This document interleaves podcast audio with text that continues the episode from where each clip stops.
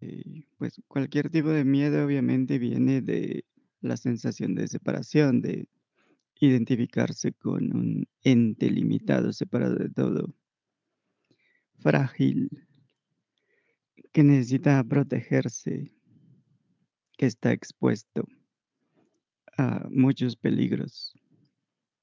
Pero hay que hay que reconocer que a pesar de identificar que no somos un ente separado, porque incluso si volteamos a ver, no vemos ninguna separación.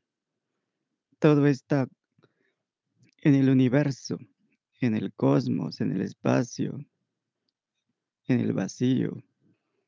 Por lo tanto, no está realmente separado. Solo para cuestiones funcionales prácticas se maneja, pues, las distancias y tiempos. Pero son un invento, pues. No hay divisiones en el espacio. Esas son artificiales. No existen en la realidad. Son sobrepuestas. Como la sensación de separación es está sobrepuesta. Y hay que reconocer que si sigue siendo predominante esta sensación y creencia de de ser entes separados a pesar de haber reconocido que somos eso que no se puede percibir si aún prevalece, sigue siendo pre predominante sentirse separado o puede ser incluso la misma que antes de reconocer que que tú no eras lo que creías ser o sentías ser. Así que lo que significa es que como eso que eres realmente prefieres sentir y creer que eres un ente separado, una persona. Puede Pues no porque necesariamente, porque yo he visto inclusive seres más cerca, digamos, del personaje que supuestamente soy yo, y no tengo ningún problema, pero, este, eh, sí me cuestioné la sensación de de miedo por por ese que no esperaba, o esa ente, o esa manifestación. Sin pero sí me cuestioné, bueno, ¿puede emerger algún tipo de inseguridad, de miedo? O sea, ¿me va a pasar algo, o qué es eso? O o lo que sea, ¿no? Y por eso lo planteé. Pero, ¿qué le puede pasar a eso que no puede ser percibido? Pues ya sé que nada. O sea, ya sé que todo Entonces en mí. entonces, si sabes que no te puede pasar nada, la conclusión, lo que sigue es esa preferencia es una elección. Ni Porque sabes que no te que. va sabes que no te va a pasar nada y aún así eliges sentirte un ente separado. Obviamente, los que no se reconocen como eso que no puede ser percibido, pues no tienen ninguna elección más que sentir que son entes separados.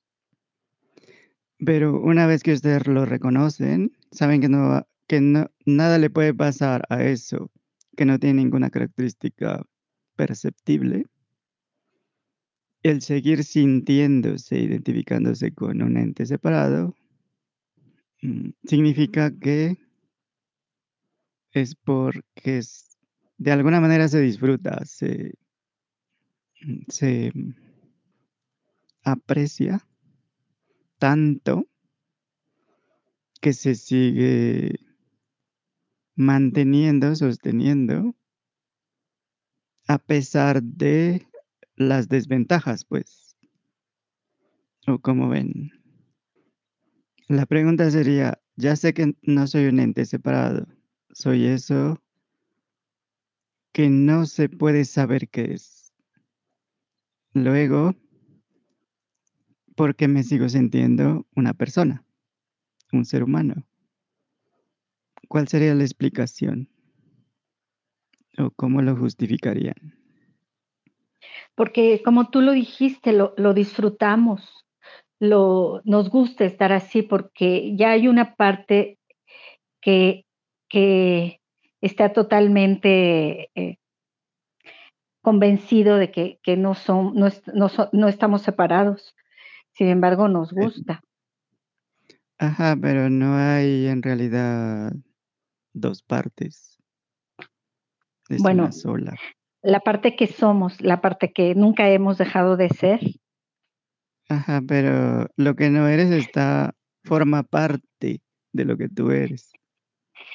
Entonces, ya sé que es una forma de hablar, pues, pero implicaría sí. que hay diferentes partes y unas No. partes se dan cuenta y otras no se dan cuenta. No, no me sé, no, no, tal vez no lo puedo eh, así como explicar correctamente, pero, pero no. O sea, la, lo que nosotros somos realmente eh, y, y, y, que nunca hemos dejado de ser, pues es, es así, es, es, es y siempre será. Pero la parte separada es la que, a la que le gusta, le gusta todo esto que hacemos aquí, ¿no? Pero eso eh, sugiere que hay una parte que le gusta y a otra no. O, o a otra que parte le da lo mismo, pues. Pero en realidad no hay, no hay dos, pues. no, yo, Es, yo lo sé, pero, pero no me sé explicar de otra forma. Claro que sí. A ver, sabes a ver, voy al quite, Geo, ahí voy al quite. A ver, A a ver, ver, a ver, a ahí vas, ver. compañera. Sí, por supuesto. De alguna manera la ignorancia es una elección de la propia conciencia, de eso que yo soy, ¿sí? Eso es, es así. O sea, la propia, la ignorancia es parte, ¿sí? De la manifestación de la conciencia, No es parte, es, ¿no? Hay una elección. Sin embargo, a mí sí me causa cierta controversia en el sentido de que, ok, estamos insistiendo en el reconocimiento, no, o- o buscando el reconocimiento de lo que somos, de la verdad, de la raíz. No obstante, la propia conciencia juega de repente y en ocasiones a ser ignorante, ¿sí? No es el personaje, porque el personaje es una botarga para acabar pronto un evento más. Pero la conciencia juega a través de ese personaje que ella misma creó a hacerse ignorante en ciertos momentos. Es el caso que, vamos, he visto seres que se meten en, pues no sé en dónde, pero se meten, vamos, cerca. Y esta, este ente que según yo era como una mujer, fue como de rabo de ojo, ¿no? Y hubo una sorpresa, no necesariamente un susto, pero esa sensación de sorpresa, de inesperado, me sacó del contexto de estar presente en el ensueño y me llevó a la ignorancia, si tú quieres. Pero no es el personaje, es la propia conciencia jugando consigo misma. A ver, ahora tú qué opinas, Germán. Sí, el punto es eh, ser consistentes con lo que reconocemos directamente, porque es nuestra propia experiencia, no es lo que está escrito, lo que dicen los demás, figuras de autoridad o, quien sea. No es una teoría, es la experiencia de uno mismo, por sí mismo. No está basado en creencias o, literatura o academia o filosofías. Es nuestra experiencia que lo que somos no se puede percibir, no tiene principio ni fin y no está en ningún tiempo ni espacio. Es nuestra experiencia que tiempo, espacio y todos los eventos están en eso que somos. Entonces se puede resolver de dos formas. Una, podemos decir, soy este cuerpo, mente, personaje, ego, cuerpo, mente, así como soy todo lo demás. Y de esa manera soy consistente con ese reconocimiento de lo que soy. La otra forma es, soy eso, lo que sea que es, que se da cuenta de la experiencia y, que es la realidad, porque primero tiene que ser real para poder decir que eso percibe lo que es real. Primero tiene que ser real. Entonces, si seguimos esta lógica, hay una preferencia. Obviamente la sensación de separación, como cualquier otra sensación, son finitas, aparecen y desaparecen, no son permanentes, no, no son absolutas. Así que es, son simplemente eventos, como cualquier otro. Esta ilusión, por eso la llamamos ilusiones o espejismos, porque son solo proyecciones o reflejos. Hay entonces una preferencia, una tendencia a sentirse separado, finito, carente, limitado.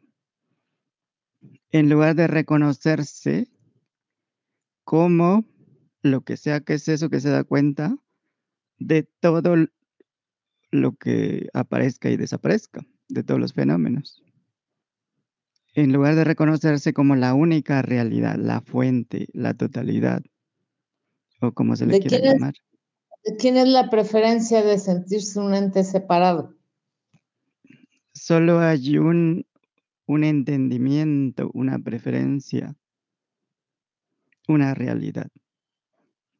Así que no hay, no hay alguien más a cual atribuirlo o algo más. Por ejemplo, me siguen preguntando acerca de otras realidades. Pero ya hemos visto que si hay una realidad y hay otra realidad y hay otra realidad, 1, 2, 3, 4, 5, 6, las que quieras, mil realidades. Y alguna de esas realidades interactúan, no es posible que interactúen a menos que formen parte de la misma realidad porque si están separadas, la interacción está prohibida, es imposible. Y si interactúan, quiere decir que son la misma. Pero pongamos que hay unas realidades que no interactúan, que se quedan separadas, por decirlo. Entonces, tenemos la cantidad que quieran de realidades separadas. Estas realidades tienen que estar contenidas en algo. Y ese algo tiene que ser real. Porque ¿cómo van a estar contenidas en una ilusión? En una fantasía. Entonces, eso que las contiene debe ser la realidad última, la importante, la verdadera. Y como están en esa realidad única, no están separadas. Entonces, ¿cuántas realidades tenemos? Si no podemos separar esas realidades, aun cuando no se toquen entre sí, de eso que las contiene, que debe ser real, ¿cuántas realidades tenemos? Pues una, una definitivamente. alguien puede decir, ok, pero si hay otra realidad que contiene otras realidades, entonces diríamos lo mismo.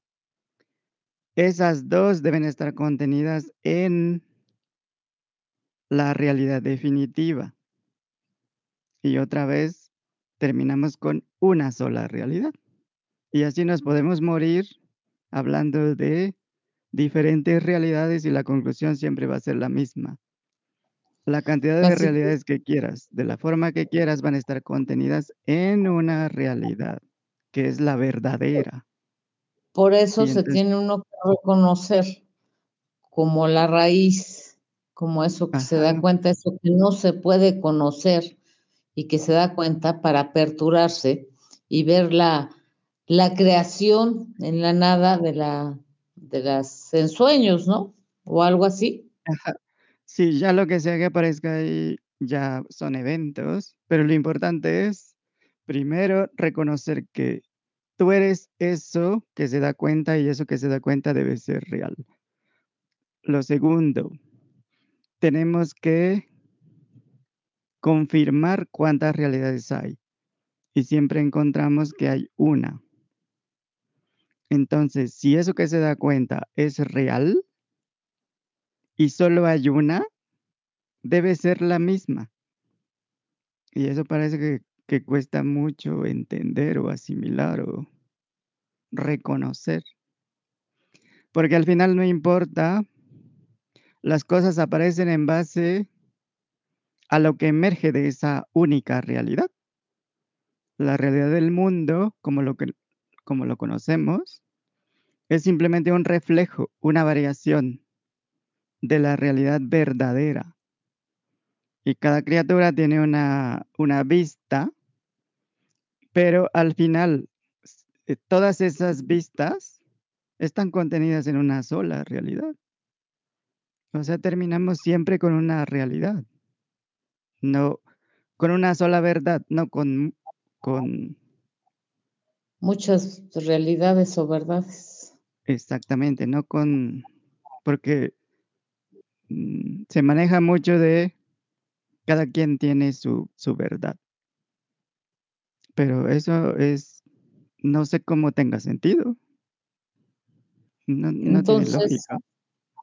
no, pero pareciera, al personaje le parece muy lógico. Sí, cuando uno en la ignorancia, uno defiende esa su verdad, lo que llaman mi verdad. Y tú tienes tu verdad. Y obviamente al personaje le importa su verdad. Pero como una verdad finita, subjetiva, que está cambiando constantemente, que una, un día es una cosa y otro día es otra cosa, va a ser una, una verdad. Eso es algo que no, no, yo cuando menos no le encuentro sentido. No entiendo cómo muchos sí le encuentran sentido a eso. ¿Ustedes cómo ven? Pues pregúntales. Bien, pero bueno, bajo este contexto que estás diciendo, en el cual empato, precisamente el ensoñar dormido, el despertar en el ensueño dormido y en el ensueño de vigilia, también apertura la vista de otros eventos, siempre y cuando también esté uno impersonal reconociéndose como la raíz. ¿Eso es así? Sí, desde el punto de vista impersonal es simplemente las olas del mar, variaciones. Porque también la otra cuestión es que eh, lo que es desde las perspectivas de cada criatura, las cosas van a aparecer en base a lo que emerge de esa realidad, aun cuando sea a través de un sistema de creencias. Por ejemplo, lo que siente una criatura, lo que cree, o aquello de lo cual afirma que es real, se va a reflejar en su experiencia de vida. Por ejemplo, si alguien cree que debe deshacerse del ego, que hay una cruzada contra el ego, contra la mente, que hay que eliminarlo, que es el enemigo, o cancelarlo, sobrepasarlo, superarlo, como sea, lo, está claro que lo único que están haciendo es perpetuar esta sensación de ser una fracción luchando contra sus enemigos, lo cual es un cuento, es una ilusión. Entonces se pretende disolver, derrotar algo que supuestamente es el enemigo, pero si recordamos la, la metáfora de, ah, de reconocer tanto la luz como la oscuridad, porque si niegas la oscuridad, estás negando la mitad. Y esta metáfora se refiere a la totalidad. al reconocimiento de la totalidad. En el momento en que la persona proyecta un enemigo, él mismo se está disociando en partes. Hay algo ilusorio que hay que derrotar. Él mismo está inventando un enemigo. Y al hacerlo está reafirmando su postura de autolimitación. Entonces va a buscar formas de justificar, proyectar, explicar, de confirmar que es un ente luchando contra lo que sea, pasando por alto que se lo está inventando, que es un cuento. Y por eso se habla de el, reflejo de interno en lo, inter, en lo externo, o como es arriba es abajo, como es adentro es afuera, pero son metáforas nada más que están refiriéndose a, a la proyección que se hace, como una película. Lo que llaman realidad externa está reflejando lo que llaman realidad interna. Ya sabemos que no hay dos realidades, que es la misma. Y lo que, se busca en este juego es la confirmación del personaje, del juego, del rol, del papel que está desempeñando. El juego es un ser separado luchando contra el enemigo, contra fuerzas oscuras, contra el mal o como se le quiera poner. Y esto es alimentado pues por los medios, por las películas, novelas, cuentos por la misma narrativa social, por el mismo sistema educativo. Ejemplo, si hay la creencia de que la gente es mala, diabólica, maléfica, indeseable, insoportable, egocéntrica, vanidosa, son el enemigo.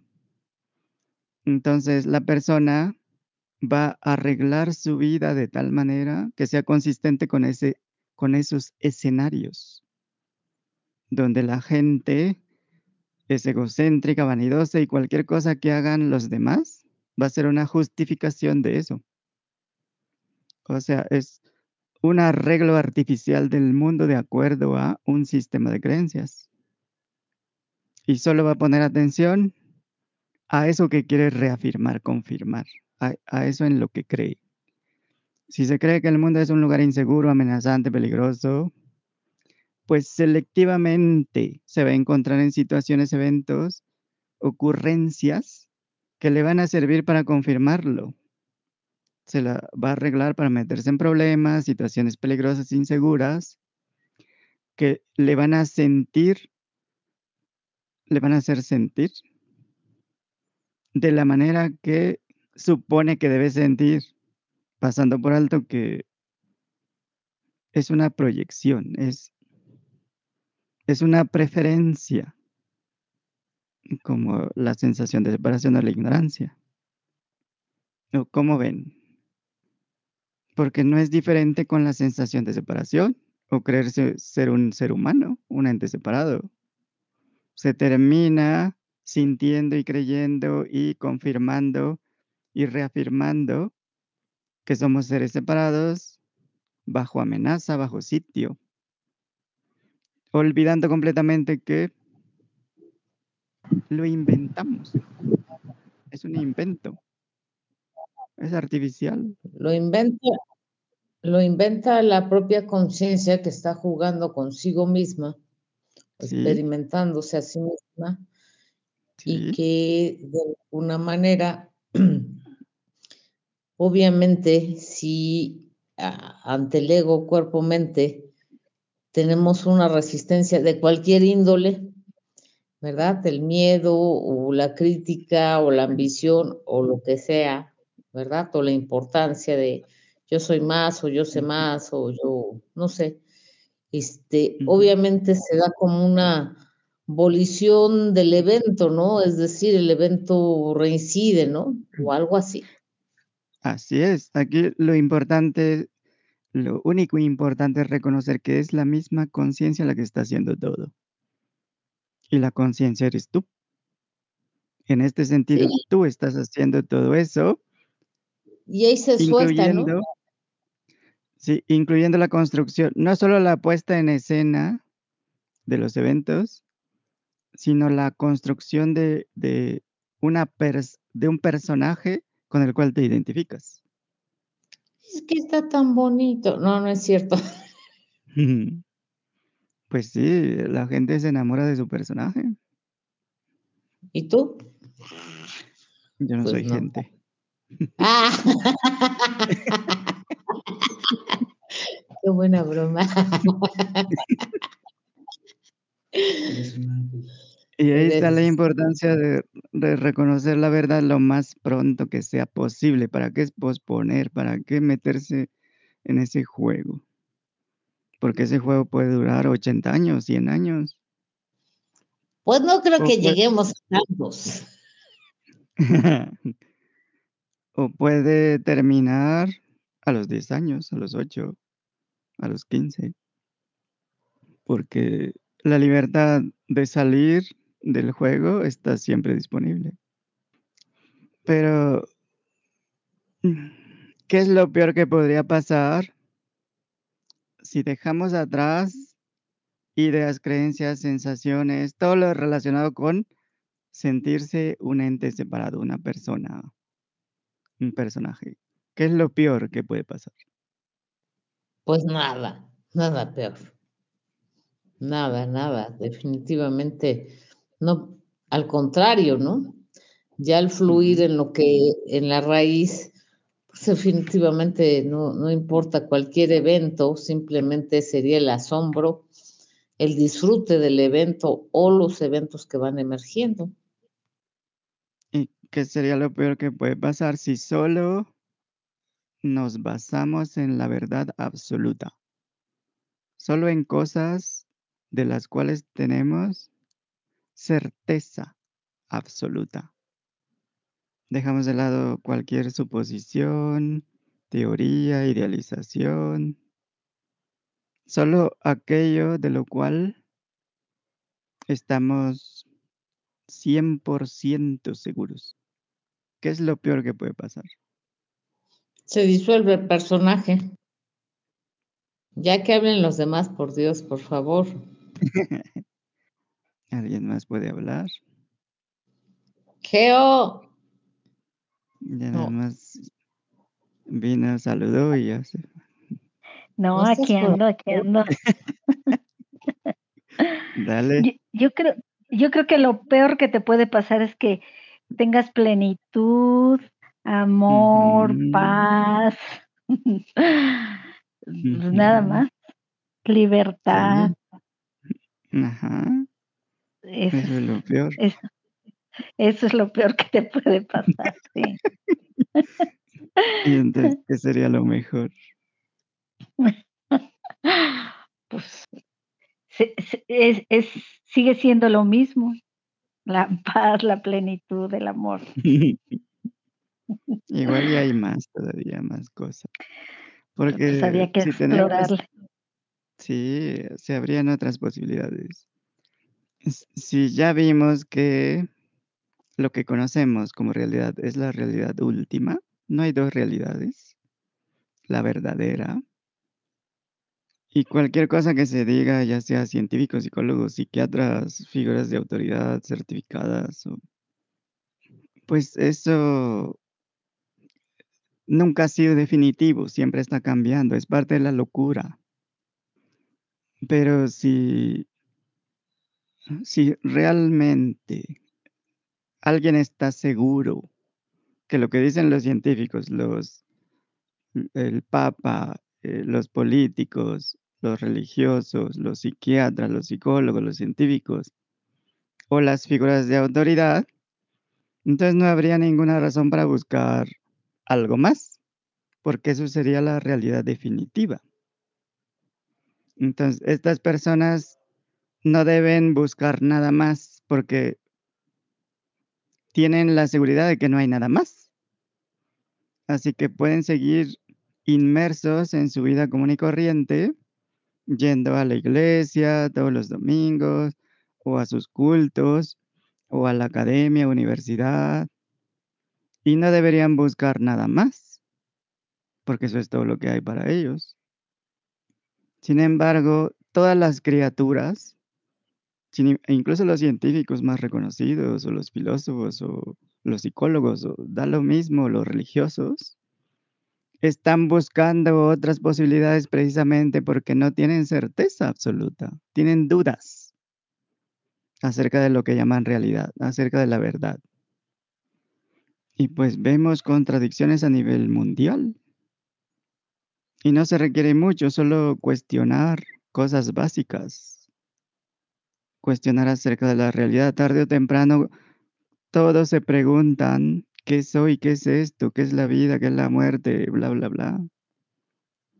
Y parte de ese cuestionamiento es el reconocimiento de que estamos en un cuento de hadas, un desatino sin control. Lo que se llama realidad es una falacia. Y por eso siempre se busca algo, siempre se está en la búsqueda de algo más. Porque no hay seguridad. Entonces,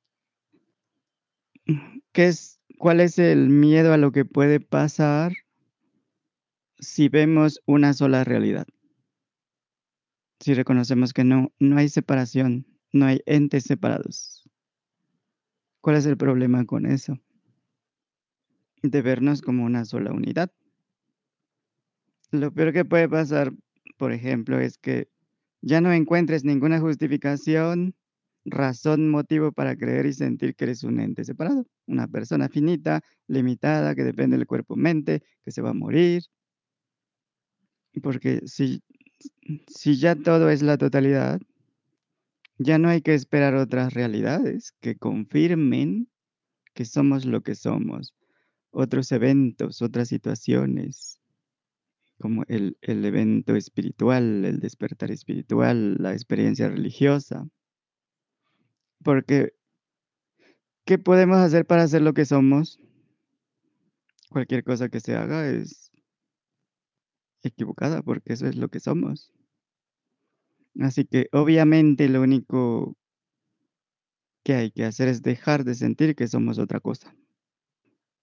Porque ¿de qué serviría tener experiencias religiosas extraordinarias, espectáculo de luces, sonidos, relámpagos, truenos, fuegos artificiales, los ángeles cantando, música celestial, los dioses que bajan o los demonios que salen de las profundidades del infierno?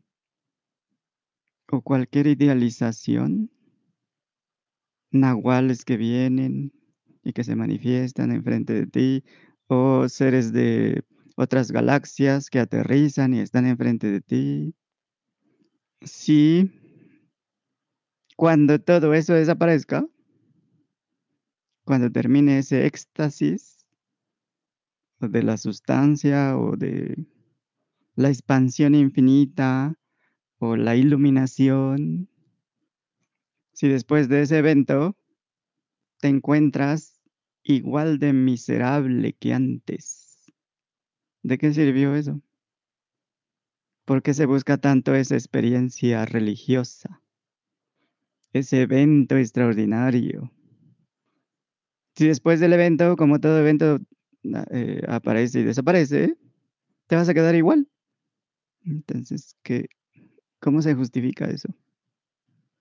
¿Cómo ven?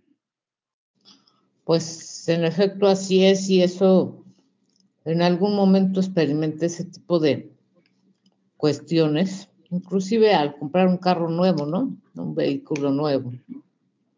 O sea, son, son eventos que llegan, acontecen y pasan y te percatas de que te quedaste en la misma y hasta a lo mejor hasta más este más carente, diría yo, como personaje. El ego, cuerpo, mente lo, lo, lo, justifican en el contorno de esta ilusión o esta tonal. Pero cuando pasa el evento, te encuentras peor, ¿no? Que como estaba, más, más insatisfecho, definitivamente. esa es mi experiencia, no sé los compañeros. Sí, lo podemos ver en las vacaciones, la compra de lo que sea, pues de la casa, el carro, el, el último, la, la última pieza de tecnología, el, em, el conseguir un nuevo trabajo, el casarse, el tener hijos, el graduarse, el eh, romper un, un récord, ganar una medalla, eh, obtener un reconocimiento, que más un premio Nobel o cualquier cosa. Lo que sigue es la misma vida miserable. O peor, como dices. Porque ahora el, el escritor ya no sabe qué escribir. El artista ya no sabe qué crear para superar eso. Ya llegó a su límite. O ya se quedaron sin recursos, o, se metieron en problemas, o cualquier cosa. Entonces, como un evento extraordinario, un eh, ver eh, ángeles cantando, dioses o, criaturas fantásticas, ¿cómo eso te, te, te va a transformar? ¿En qué momento? ¿Cómo? Y por eso también la adicción a las drogas. Ahí están eh, religiosamente yendo a tomar eh, ayahuasca como una forma de vida. ¿Y por qué regresan si su primera visión ya fue extraordinaria? Regresan porque no cambió nada. Siguen igual o peor. Entonces, obviamente... Ahí no hay forma de sostener la raíz.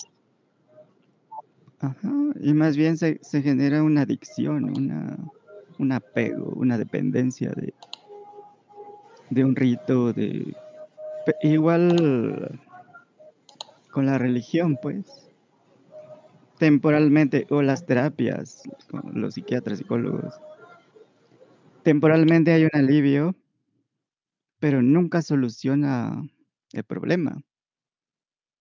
Igual la industria del crecimiento y desarrollo personal, la persona se siente temporalmente bien, motivada, pero una semana después ya está ahí igual de deprimida, peor, porque no ha hecho nada. Entonces, ¿por qué sigue esa insistencia de, um, depender de un evento extraordinario, pues, que cambia mágicamente la vida? Si ya vimos que eso no nunca ha pasado. O dudas, comentarios, objeciones. ¿Por qué insistir? Porque el personaje es necio y la mente otra necia. Y el ego más necio. Pero eso está en ti, entonces, como tú eres la, la cuidadora, la custodia, la, Sí, la manager. ya lo sé, ya lo sé. Entonces, en ese momento simplemente reconoces, ok, pues disfruto de esta puesta en escena y de las actuaciones. chido y lo que venga adelante está bien, ¿no? Y punto. Y lo disfruto igual, con asombro, con contemplación, y así se va aperturando. Siempre y cuando no pierdas de vista que eres eso que se da cuenta, la única realidad. Y eso es todo. Porque eso es lo que somos experiencialmente, no intelectualmente. Entonces, em, podemos pasar a, a experimentar, pues, como ya saben, si quieren cerrar los ojos, si no, simplemente no agregar nada, no traer un pasado que no existe, un futuro que no existe. Al menos por este momento reconocer los hechos tal cual, sin pintarlos, colorearlos, etiquetarlos, conceptualizar. Y de esta manera, naturalmente, aceptamos la totalidad de la situación tal cual es. Esto quiere decir sin meter resistencia. Nos quedamos solo con los hechos de la experiencia que sea. No es necesario interpretar nada, ni agregar nada. Simplemente nos quedamos con aquello de lo cual tenemos certeza absoluta. Y empezamos por la certeza absoluta que tenemos de ser lo que sea que se da cuenta. Y desde ahí notamos, eh, corroboramos. Cuando escuchas un sonido, la experiencia de escuchar es cierta en ese momento. La interpretación, la causa, motivo, razón, eso ya es otra cosa. De eso no tenemos certeza absoluta. Así que lo que llamamos silencio interno sería la reducción hasta lo irreducible de la experiencia tal cual. Nos quedamos solamente con aquello de lo cual tenemos una certeza total. Y si tomamos como referencia un día común y corriente, lo que ocurre durante el día está repleto de especulaciones, suposiciones, creencias, idealizaciones, sesgos y prácticamente puede pasar todo el día y la ocupación es en asuntos imaginarios que tienen que ver con miedo, angustia, preocupación acerca del futuro o resentimientos, culpas, vergüenzas, venganzas acerca del pasado. En otras palabras, en un día común y corriente podemos estar inmersos en cosas de las cuales tenemos cero certeza. Son inexistentes, imaginarias, irreales, son cuentos que nos contamos. Cuentos que no son diferentes de los cuentos de hadas, de monstruos, de dioses, demonios, de, quimeras, criaturas fantásticas. Así que al menos en este momento, comprueba directamente lo lo que es tener precisión acerca de lo que llamamos experiencia de vida. Y este experimento consiste en reducir la experiencia a solo lo que tú directamente reconozcas como absolutamente cierto, verdadero, real. Absolutamente, sin ninguna duda. Por ejemplo, si escuchas una puerta que se cierra, tenemos la certeza de escuchar, tenemos la experiencia de escuchar en el momento en que escuchamos. Pero si decimos, escuchamos un sonido, el sonido de una puerta, eso ya es interpretación. Si hablamos de sonido del auto, del avión, el ladrido del perro, ahí no hay certeza absoluta porque puede ser cualquier otra cosa, una televisión prendida. Y en realidad estamos escuchando la televisión. Y cuando soñamos, por ejemplo, escuchamos diferentes sonidos. Pero al despertar entendemos que estos sonidos nunca existieron de verdad. Pero incluso si escuchamos un sonido y decimos, este sonido es de un auto que pasa por la calle, otra vez puede ser cualquier cosa, no tenemos la seguridad.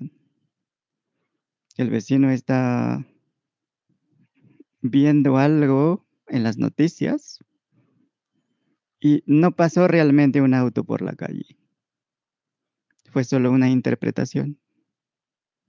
Así que no hay certeza absoluta en la percepción e interpretación de las cosas. Parece que se percibe algo, pero nunca puedes decir que estás 100% seguro, porque puede ser cualquier otra cosa.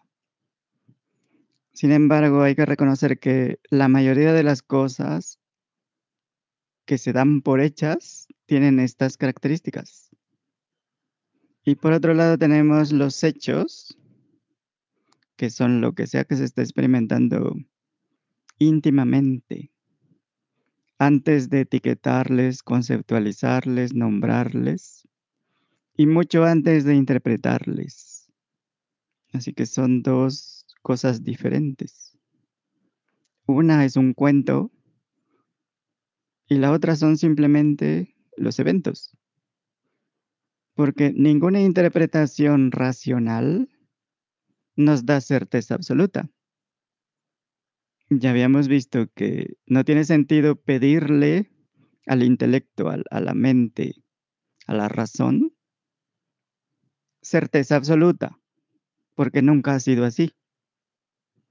Siempre hay algo nuevo, siempre cambia la teoría, eh, los hechos, lo que ya se daba por cierto, ya no es.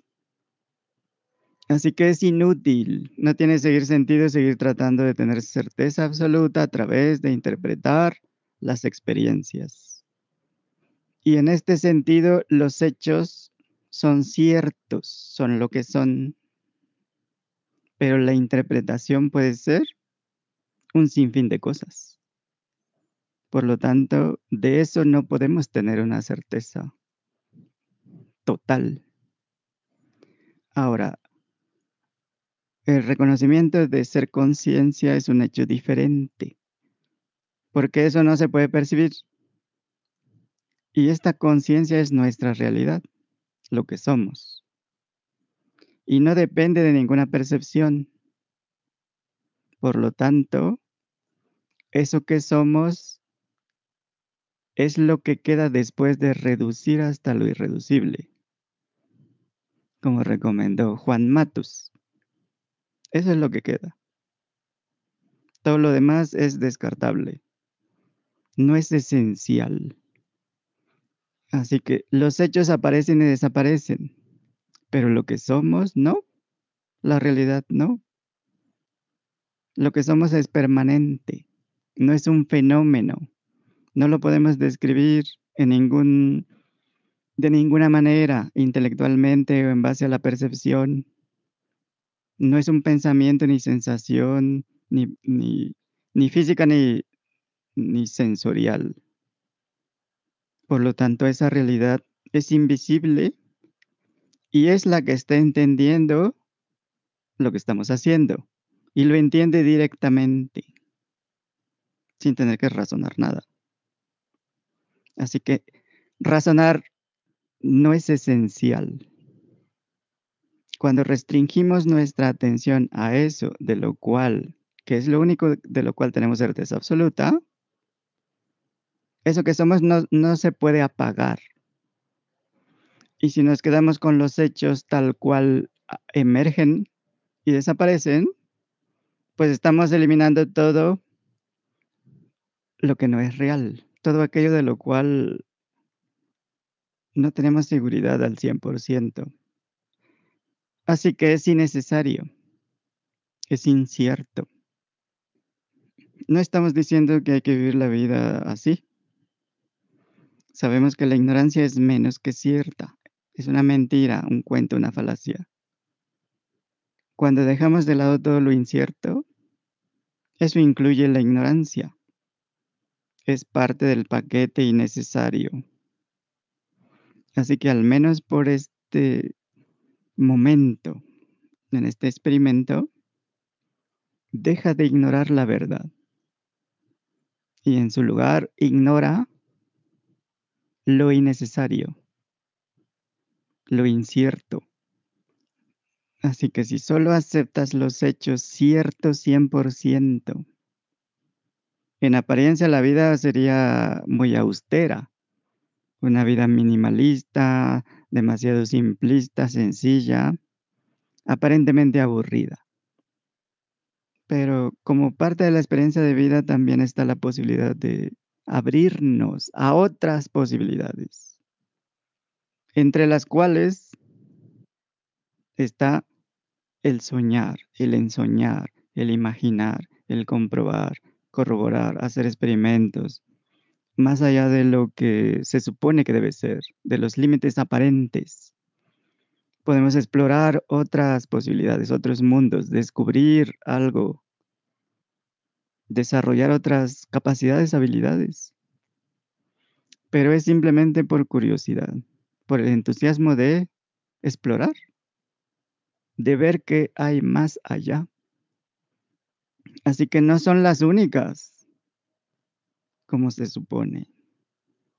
Hay un infinito de otras posibilidades. Y en este momento al restringir este experimento solo a los hechos tal cual son, es como abrimos las compuertas. Porque restringirte solo a la realidad no limita la realidad. Es al contrario. Esta restricción de solo la verdad está llena de posibilidades que no se han explorado acerca de la verdad. Porque la mayor parte del tiempo estamos explorando cosas acerca de la mentira, de los cuentos, de la ideología, de las suposiciones, de las creencias. Entonces podemos ver la diferencia. Una cosa es explorar la verdad absoluta y otra cosa es explorar la mentira absoluta. Lo primero, dejamos de lado la ignorancia. dejamos de ignorar la verdad. Dejamos de lado el sentirnos un ente separado. Dejamos de lado el ver separación por todos lados. Porque eso es, es artificial. En la realidad no, no existe. Esta contracción de ser un, una fracción limitada, carente, es innecesaria. Nadie tiene la seguridad de ser eso. Y después de todo, ¿cuál es la necesidad de vivir ignorando la verdad? ¿Cuál es la ventaja, los beneficios? ¿Cómo es eso inteligente? Ignorar la verdad. ¿Qué beneficio han obtenido? ¿Qué ventajas? ¿Cómo lo justifican inteligentemente? ¿Qué tiene de inteligente, pues? Pretender ser algo de lo cual no tenemos certeza absoluta. Pretender ser un concepto, una creencia, una suposición. Así que por esta vez dejamos la ignorancia fuera y abrimos las compuertas y nos sumergimos en la certeza absoluta, en el puro entendimiento. Y desde ahí contemplamos lo cierto, lo incierto, lo menos que cierto, especulaciones, suposiciones, interpretaciones, falacias, creencias, teorías, cuentos. En otras palabras, vemos el teatro del infinito en todo su, su brillo, su esplendor, tal cual es. Contempla desde esa realidad infinita y reducible que sabes que eres.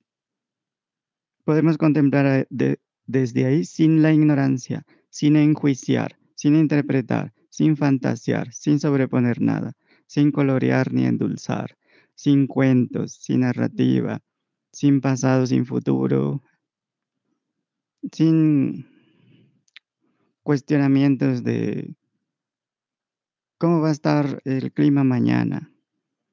Voy a poder salir, voy a poder ir a divertirme, hacer las compras. Entonces no agregues nada ignorante a esta observación de hechos. Permítete recobrar tu realidad tu libertad, tu apertura. Remover cualquier constricción, restricción, limitación que de alguna manera sigue sobrepuesta en la experiencia. Es como poner un guardián en las compuertas, un filtro intelectual o imaginario. Como las compuertas están abiertas, toda clase de percepción está permitida excepto lo que involucre, incluya, insinúe o tenga implícito la sensación de separación. Por más inocente que parezca, no tiene caso que esté ahí porque no es real, no existe.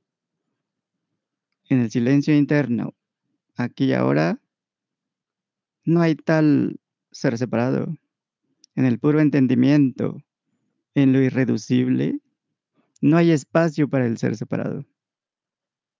Pero si identificas cualquier cosa que se relacione con la sensación de separación, pues simplemente no le des ninguna importancia, ni un gramo de atención ahí. Por ejemplo, proyecciones al futuro, al pasado. Simplemente lo, lo notas tal cual es. Es algo que aparece ahí, como todo lo demás, pero reducido hasta lo irreducible, no hay ninguna sensación de separación y sin sensación de ser una fracción, un ente, una persona, ¿qué problema hay que aparezca algo relacionado con el recuerdo de ser una persona? Directamente sabes que lo que eres es lo que se está dando cuenta de eso. Lo que sea que está entendiendo lo que estamos haciendo. Y es obvio que no requiere de ningún atributo, característica, descripción, etiqueta. Es innecesario. Cualquier atribución, cualquier adición, no está agregando nada. Por lo tanto, es totalmente innecesario agregarle algo que no agrega nada. Porque la realidad no depende de nada. No depende del cuerpo, de la mente, de la percepción, del mundo, de los planetas, galaxias, cosmos. Existe independientemente de todo eso, en ausencia de todo eso. Así que puedes abrir las compuertas de par en par. No se requiere forzar nada, es innecesario. No se requiere hacer nada, todo aparece por sí mismo. Así que nota esta libertad absoluta de pensar o no pensar, sentir o no sentir, percibir o no percibir, identificarte o no identificarte. Es obvia. Si el pronombre yo emerge de cualquier manera, simplemente aclara a qué te refieres con yo. ¿Te refieres al cuerpo, al ego cuerpo-mente o a la realidad que se da cuenta? de lo que sea que emerja. Percibe lo que sea que emerja como percibe cualquier otra cosa. Es simplemente eso, tener claridad acerca de a qué te refieres cuando aparece el pensamiento o sensación que llamas yo o cuando te refieres a ti. Por ejemplo, cuando dices mi cuerpo, lo que quieres decir es que tú, lo que afirma que tu cuerpo es tuyo, ¿es el cuerpo? ¿Es la mente? ¿Es el personaje? ¿O es la realidad invisible, ilimitada, en la cual aparece el cuerpo, pensamientos, sensaciones, percepciones? Así que te estás refiriendo a ti como la realidad sin más cualidades que su realidad. Y el entendimiento puro y que existe independientemente de la multiplicidad y diversidad de eventos, de habilidades, de características como percibir, crear, aniquilar, pensar, sentir, soñar, idealizar, imaginar, diseñar, mentalizar o pretender ser algo que no es, como pretender ser un ente, un espíritu, un ser humano, un personaje, o incluso un elemento, o pretender ser espacio vacío, por ejemplo, o presencia. Así que simplemente permanecer como lo que sabes que eres directamente. Lo que sabes que eres con certeza absoluta, sin ninguna duda. Porque es fácil ver que hay obviamente dudas acerca de si eres un ser humano, una persona, un ente, un espíritu, un cuerpo, un cuerpo-mente, un ego. ¿O acaso de eso tienes, puedes decir que tienes certeza 100%, 1000% absoluta acerca de que eres eso? Si no es así, ¿para qué sentirse algo de lo cual no tienes seguridad de ser. ¿Cómo es eso inteligente? No estoy seguro de que soy esto, pero me voy a identificar con esto. Y voy a pretender que soy esto, aunque no tengo seguridad. Tengo dudas acerca de ser esto, pero voy a creer y sentir que soy esto. ¿Les parece realmente lógico, racional, inteligente? Fin del experimento. Comentarios, objeciones, descubrimientos, aportes. Cierro el micro mientras ustedes empiezan a compartir. Todos nos quedamos en la raíz. Ya te fuiste al baño, Germán. Seguro. ¿No se puede? Pues quién sabe dónde está. Ajá, compartan. Pues ya, ya acabé. Que, ¿cuál es la conclusión o qué? Es que es muy interesante, eh, bueno, dentro del, experimento que se hizo, aunque ya lo has hecho en otras ocasiones, es percatarse de que como personajes conceptualizamos los sonidos, las sensaciones, los eventos, ¿no? Y, este, y hacemos un super cuento. Y bueno, a través del experimento, en, en mi caso, reconozco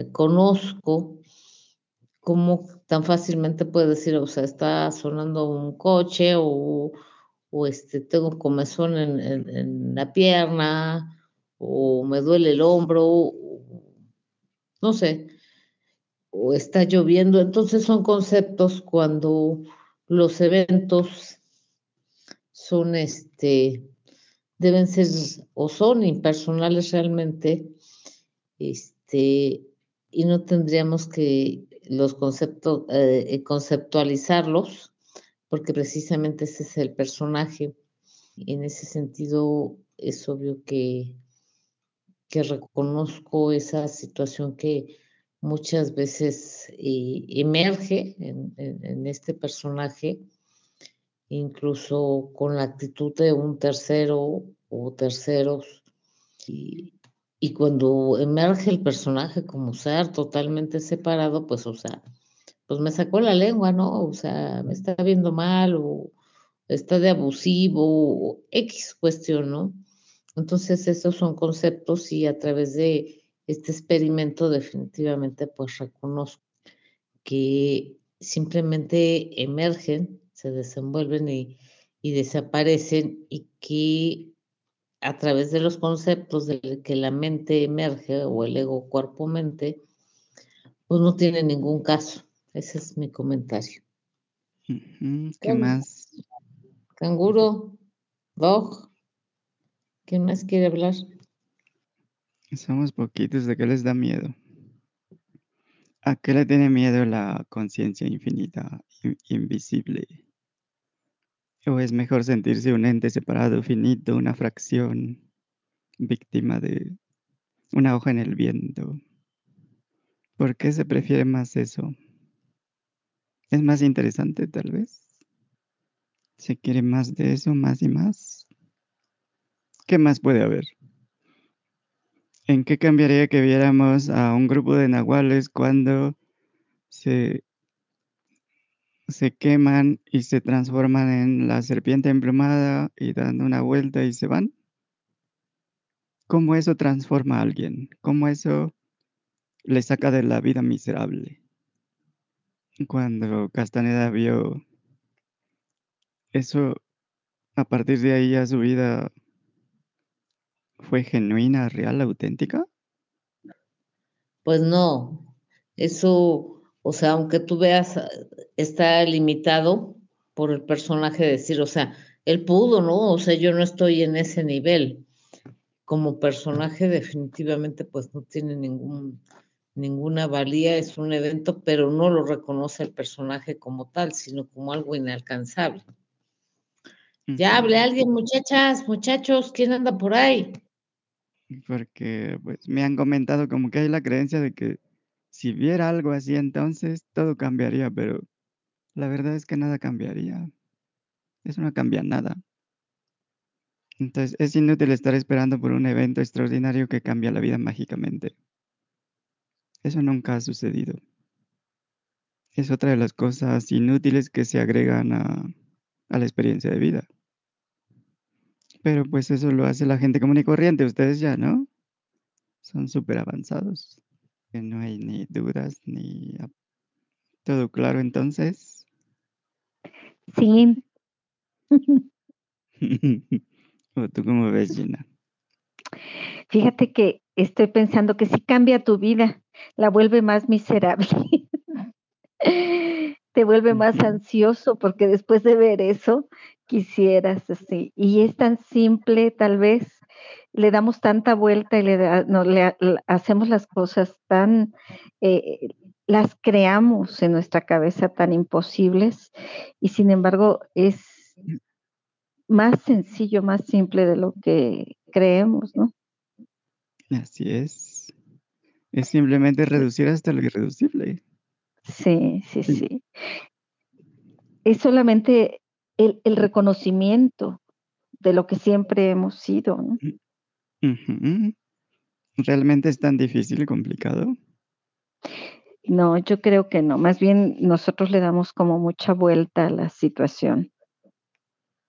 Y se hace obviamente por elección. Sí, sí, definitivamente. Entonces, mientras Sí, ustedes reconozcan, yo hago todo eso, me hago la víctima por elección, porque me gusta interpretar a la, la reina del drama. Entonces, hago ese papel porque me gusta, me entusiasma. Pero sabes que es un papel y ya, así es. no te Sí, involucras. De- debería ser fácil soltarlo, ¿no? Sin embargo, Pero, nos ¿cuál? aferramos. Sí, pero ¿por qué te aferras tanto a algo tan fugaz?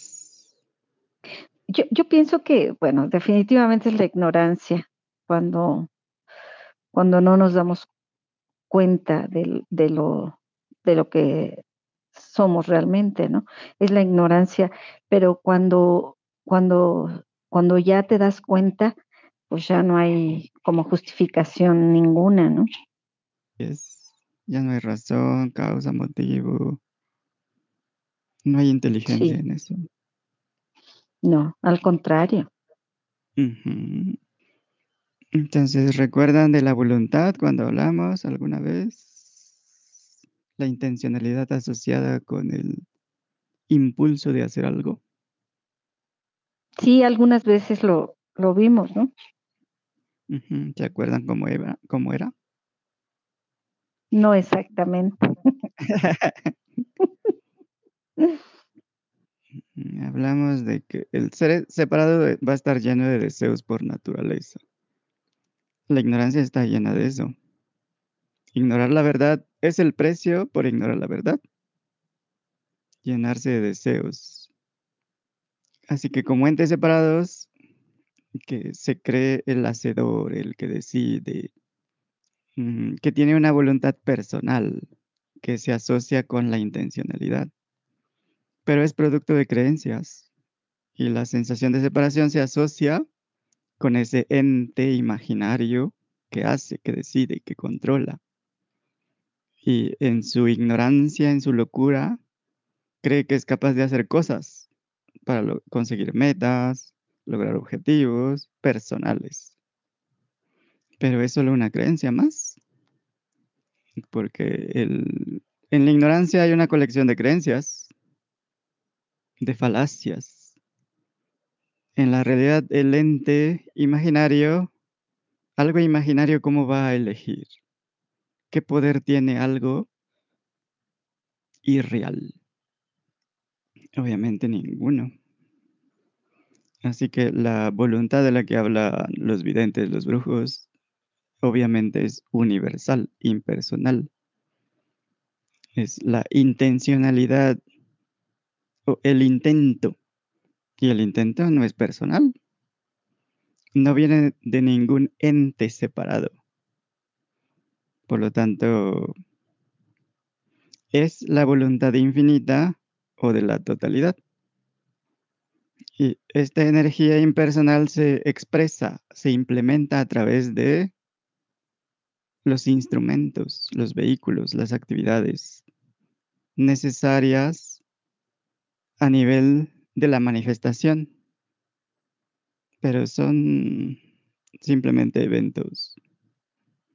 Entonces podemos hablar de herramientas requeridas y los comandos del universo. Y los instrumentos son multivariados, diversos, igual los recursos. Entre estos recursos pues están los egos cuerpos mentes, que no están separados de la totalidad, pero que se sienten separados. Y en la ausencia de la ignorancia es cuando todo se alinea y es una cooperación con la manifestación del intento original, que siempre es impersonal. Así que los cuerpos, mentes son sirvientes, pues, de lo absoluto, para implementar el intento impersonal. En otras palabras, eh, como egos, cuerpos, mentes, solo hay que hacer lo mejor que se pueda para cooperar con el infinito y dejar que la totalidad se haga cargo de todo. Y así cuando se habla de buena voluntad, se refiere a la voluntad impersonal, no la buena voluntad de la persona, porque en, ese sentido lo que hay es una cooperación con la materialización de los comandos universales. Y por eso el Nahual habla de consentir los comandos. A nivel personajes, pues solo hay que reconocer la verdadera naturaleza de la voluntad, del intento, de tal manera que se vea claramente de dónde viene, de la ignorancia o de la realidad que se da cuenta. Y incluso en medio del personaje, eh, en la inmersión en el personaje, el ente se puede preguntar en cualquier momento o cuando te sientas inmersa en el evento, pues en la situación, en la película. Simplemente hay que preguntar, tendría esta intención si no sintiera y creyera que soy un ser limitado, separado, una persona? Y la respuesta debe ser sí. Y esto significaría que estás en línea con la intención universal. Por ejemplo, si la intención tiene que ver con el cuerpo, la salud, por ejemplo, o la integridad como alimentarse bien o interactuar eh, con otros personajes o animales, criaturas. En este caso, el personaje hace lo mejor para implementar ese comando impersonal. Y el universo, pues va, como es comando del universo, pues va a cooperar con el personaje.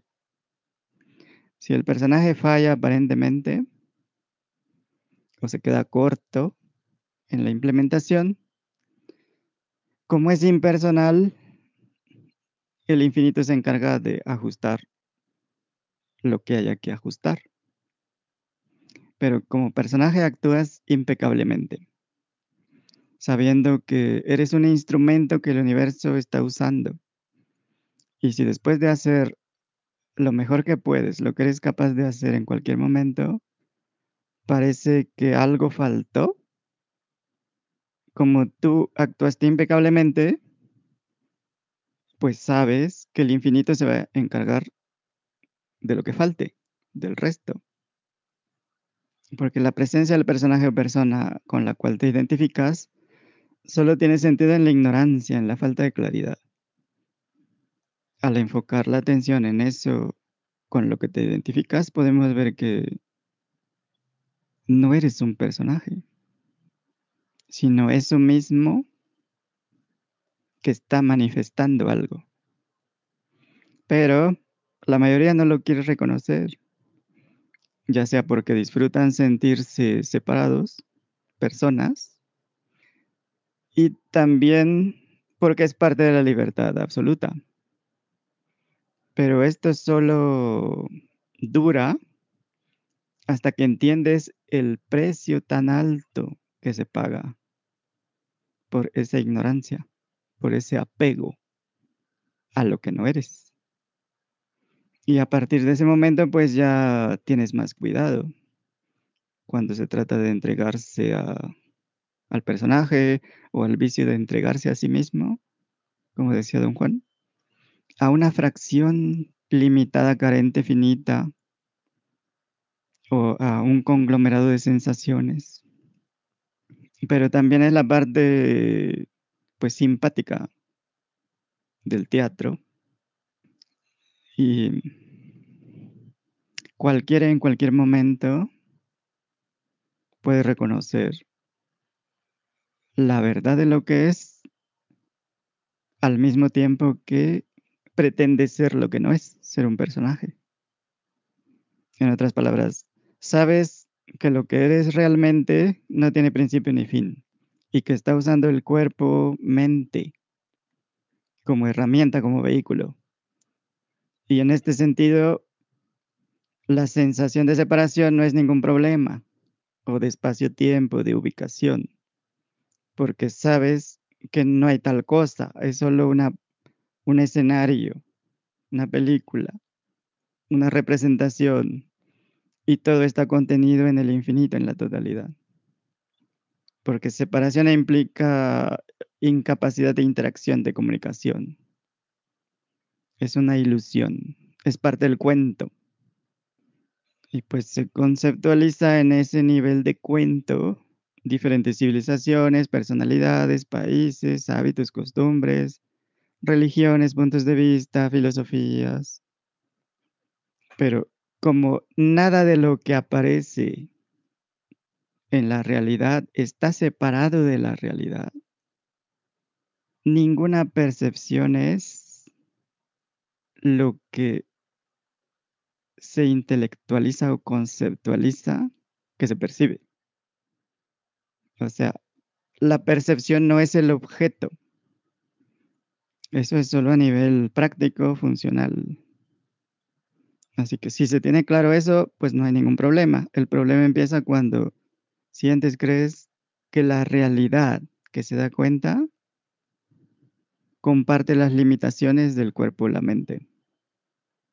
Pero mientras te ves como un custodio, cuidador del ego cuerpo-mente, pues no hay problema. Sabes que lo que sea que le pase al, al vehículo, no te va a pasar a ti. Si se descompone, lo llevas al médico.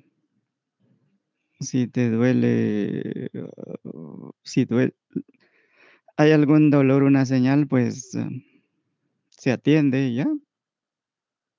Es como el auto que hay que evaluar mecánico. Porque lo que eres, pues es invisible, imperceptible, y solo desde lo infinito eterno es posible lo impersonal, o la felicidad absoluta, o la aceptación total. Como fracción es una imposibilidad. Como, como fenómenos, como e, eventos, pues siempre hay cambios. Y en el cambio, ¿cómo va a haber algo absoluto? Como felicidad absoluta, o libertad total, o amor incondicional. ¿Cómo hay eso en algo inconsistente, siempre cambiante, algo que está muriendo y renaciendo? No tiene sentido. Por eso es que las emociones son fugaces. En el movimiento no puede haber totalidad nada permanente. ¿Cómo hay algo permanente en algo que está cambiando a cada instante? Es una contradicción, un sinsentido. Entonces, la percepción de lo que sea que percibas no es eso. La percepción de un objeto no es el objeto. Como ahorita estamos viendo cada quien una pantalla. Cada quien tiene una percepción de imagen, sonido. Para unos será más pequeña, para otros más grande, como en celulares o pantallas, tabletas. Algunos escucharán más alto, más bajo, dependiendo del volumen, y cada quien va a entender algo diferente. Todas las percepciones son diferentes. Ninguna de las percepciones es la pantalla, ni el sonido, ni la interpretación. Pero muy superficialmente, por acuerdos en los cuales no participamos ni tenemos que seguir, suponemos, o incluso muchos pueden dar por hecho, que todos están viendo, escuchando y entendiendo lo mismo pero son solo inferencias. Lo que se percibe y entiende son inferencias, no es realmente lo que se percibe o entiende. No es la experiencia tal cual, ni de la pantalla, ni del sonido, ni de lo que se entienda. Pero se comete ese error con casi todo. Se asume que hay un pasado, pero lo que tenemos siempre es un recuerdo, una grabación del pasado. Y es obvio que una grabación no es el evento. Una grabación no es el pasado. Pero la mayoría dan por hecho que, existe el pasado, que es real. Incluso que, puedes viajar al pasado. Porque está ahí, como una realidad. Viajar en el espacio-tiempo. Y así hay un montón de creencias algunas más ridículas, otras que ni siquiera se entienden y que simplemente se dan por hechas. Entonces lo que tenemos son grabaciones de los eventos, eh, puede ser en discos, en memorias, o, marcas de árboles, o en montañas, en los planetas de diferentes formas incluso como energía. Son grabaciones de energía, como impulsos que se pueden medir. O algunos se pueden ver como la luz de las estrellas muertas, emisión de partículas. Pero son grabaciones, pues no son la cosa. Y como todo es parte de la realidad infinita, pues no tiene una verdadera importancia, porque las grabaciones no son eternas. Son simplemente cosas que están ahí como referencias. Aparecen en la totalidad y la totalidad no depende de, grabaciones. No está sujeta a ninguna limitación. Entonces la experiencia es lo que cada uno percibe e interpreta. Pero en realidad no sabemos realmente si estamos viendo una pantalla o si lo que se, entiende es lo que realmente se transmite. Pero todas las percepciones son uno con la conciencia. Lo único que falta establecer es que la conciencia es la misma, aun cuando todo lo demás sea diferente, lo que se percibe, lo que se interprete, incluso si es contradictorio. Así que como la percepción y la conciencia son lo mismo, las percepciones y lo que sea que se perciba, pues está hecho de lo mismo. Está hecho de lo que no cambia, solo parece que cambia. Entonces antes y después no importa realmente. Y una vez que se entiende que tú eres eso, lo que sea que se da cuenta, lo siguiente es simple y sencillamente dejar de sentir y creer que eres cualquier otra cosa, como un ente, un cuerpo, una persona. Porque lo que eres es lo que eres y no necesitas pretender que eres algo más. ¿Qué tendrías que hacer para ser lo que eres?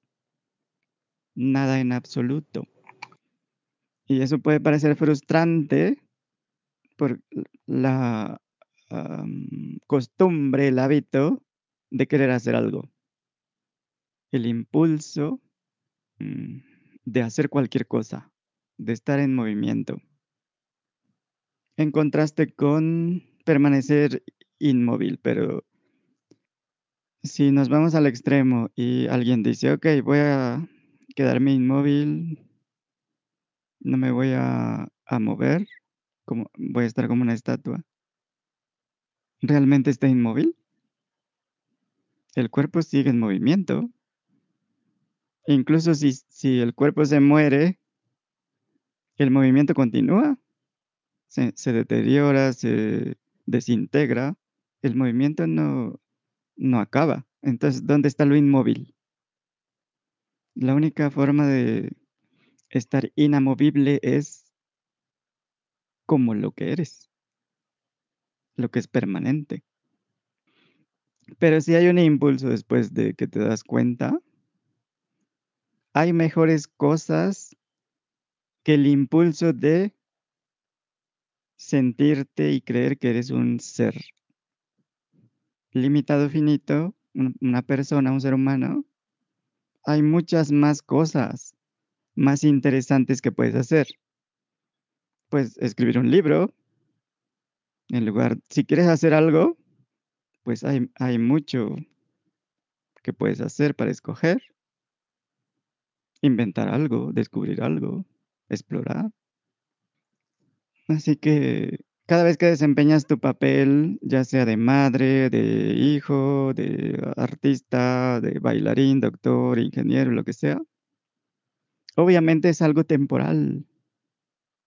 Como el actor que sube interpreta a Romeo en Romeo y Julieta, y al terminar la obra, no anda por la calle como Romeo, no se va a su casa, no sigue como Romeo, no sigue buscando a Julieta, no va al restaurante como Romeo a buscar a Julieta, o en el centro comercial o en la calle. Eso sería ridículo. Sin embargo, eso ridículo es lo que hacemos con el personaje. Pretendemos que somos un ser humano definido por una etiqueta, nombre, apellido, eh, género, edad, profesión, lo que sea. Y es solo un disfraz de, de la persona definida con su personalidad fija, repetitiva. Y e- con ese disfraz te vas para todos lados. Incluso hasta sueñas que eres ese personaje. Hasta en los sueños. Entonces hay que ver que a veces podemos tomar un rol de un ser humano, un hombre, mujer, pero ese no es nuestro estado natural. Pero ¿cómo te quedas entonces como lo que eres realmente? Pues simplemente no te quedas como nada más. No te quedas como persona, como el personaje, como el ente separado, el ego, cuerpo, mente, como un ser humano. Así de sencillo.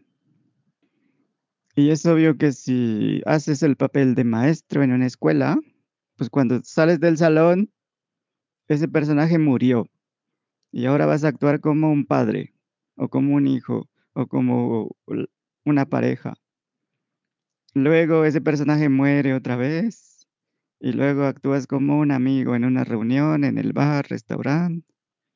Pero ya que se acaba eh, el, el teatro, pues, el personaje muere. Y ahora vas a dormir. Y eres el soñador. O eres un personaje diferente en tu sueño.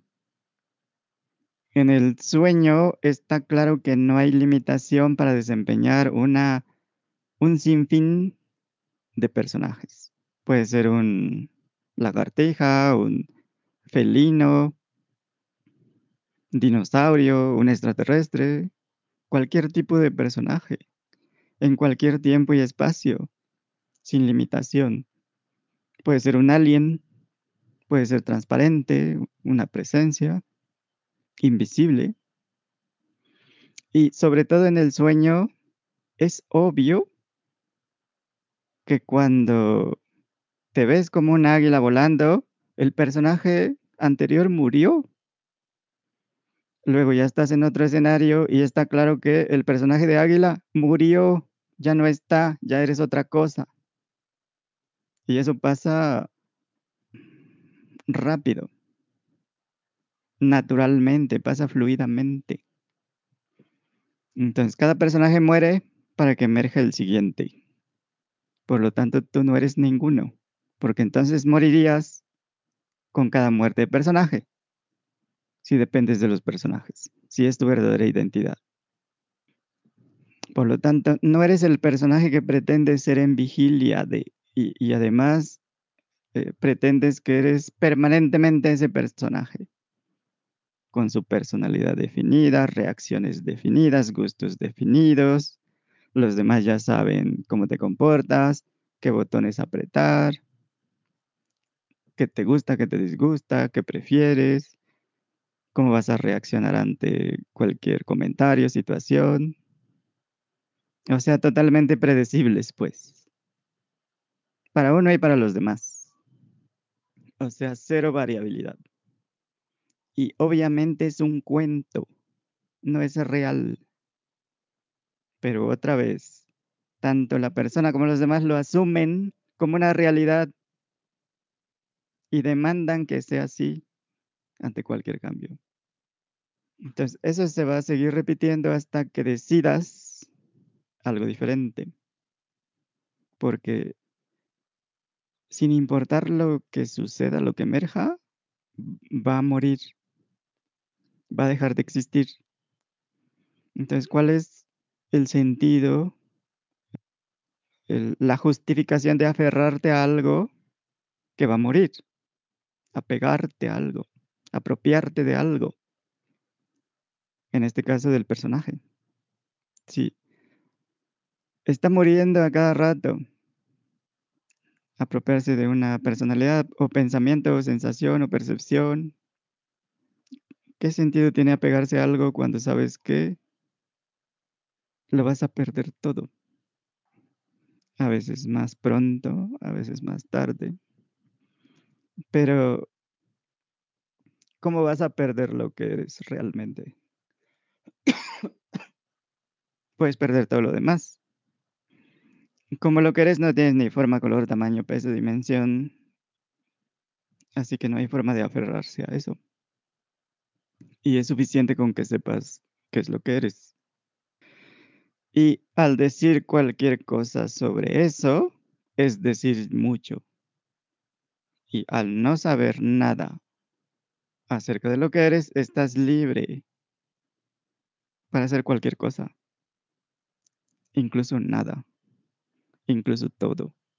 Incluso simultáneamente. Entonces, como decían, parece tan sencillo, pero es más que suficiente. Me estoy perdiendo a ver cómo ven ustedes. Yo creo que como, como entes separados, el mayor problema que tenemos es soltar al personaje porque creemos que ahí se acaba todo, ¿no? Pero como ente separado, sabes que no existes. Sí, bueno, nosotros ahora lo sabemos, pero la mayoría de, de las personas, eh, eh, por eso están tan aferrados al personaje, ¿no? Por eso están tan aferrados a, porque piensan que ahí se termina. Ajá, pero por ellos no podemos hacer nada. Pero Vamos a hacerlo por nosotros. Empiezo por tú- mí. Tú sí puedes, Ah, sí. porque tú sí sabes. En esas ando. No creas. Pero ¿para qué posponerlo? No, pues ya no lo estoy posponiendo, ya, ya estoy en eso, pero ahí voy. Pero eso es... eh, no tiene que ser gradual, es inmediato, instantáneo, no hay que esperar. Es ya. Pues sí, De todos modos, ¿qué te vas a llevar? nada, Entonces, absolutamente nada. Ni, ni siquiera lo bebido, ni lo comido, ni lo paseado, como todo mundo dice. así es, ni siquiera eso. Nada, nada. Porque incluso si te llevaras la, las memorias, pues, lo, las grabaciones, eso no es la cosa. Entonces, Tampoco, ni siquiera sí. tiene caso. Sí, sí, claro. ¿Qué más ven? Por ejemplo, la metáfora del caminar al filo del abismo o caminar por la, la cuerda floja, pues, donde hay dos lados. Lo podemos ver em, mm, como mantener el equilibrio es mantenerte en, la realidad, pues, porque en cualquier momento te puedes caer a la fantasía, al cuento, al sueño, a la película, que es lo conocido. Entonces, mantenerte en el filo es una representación de una ilustración. Los momentos en los cuales no quieres caer en lo conocido. Porque además ya es, es piso firme, es como la seguridad de hábitos, costumbres. No hay nada nuevo ahí. Pero tampoco estás lista para saltar a lo desconocido, precisamente por ese miedo de que si desaparece el cuerpo-mente, desaparece la realidad. Entonces se camina entre lo conocido y lo desconocido, mantenemos el equilibrio y pues lo más fácil es regresar a lo conocido. Cualquier cosita te, te saca del equilibrio y te caes y otra vez estás en la lucha, en la resistencia, en la preocupación, en sufrimiento y todo el drama del teatro. Pero lo que realmente buscas en lo conocido. Es lo desconocido, porque la aventura está precisamente en lo que somos realmente. Y si caemos en lo conocido, pues siempre está la posibilidad de seguir buscando evidencias, porque vas a seguir sintiendo que falta algo, que eso no es. Siempre va a haber inconformidad, pues.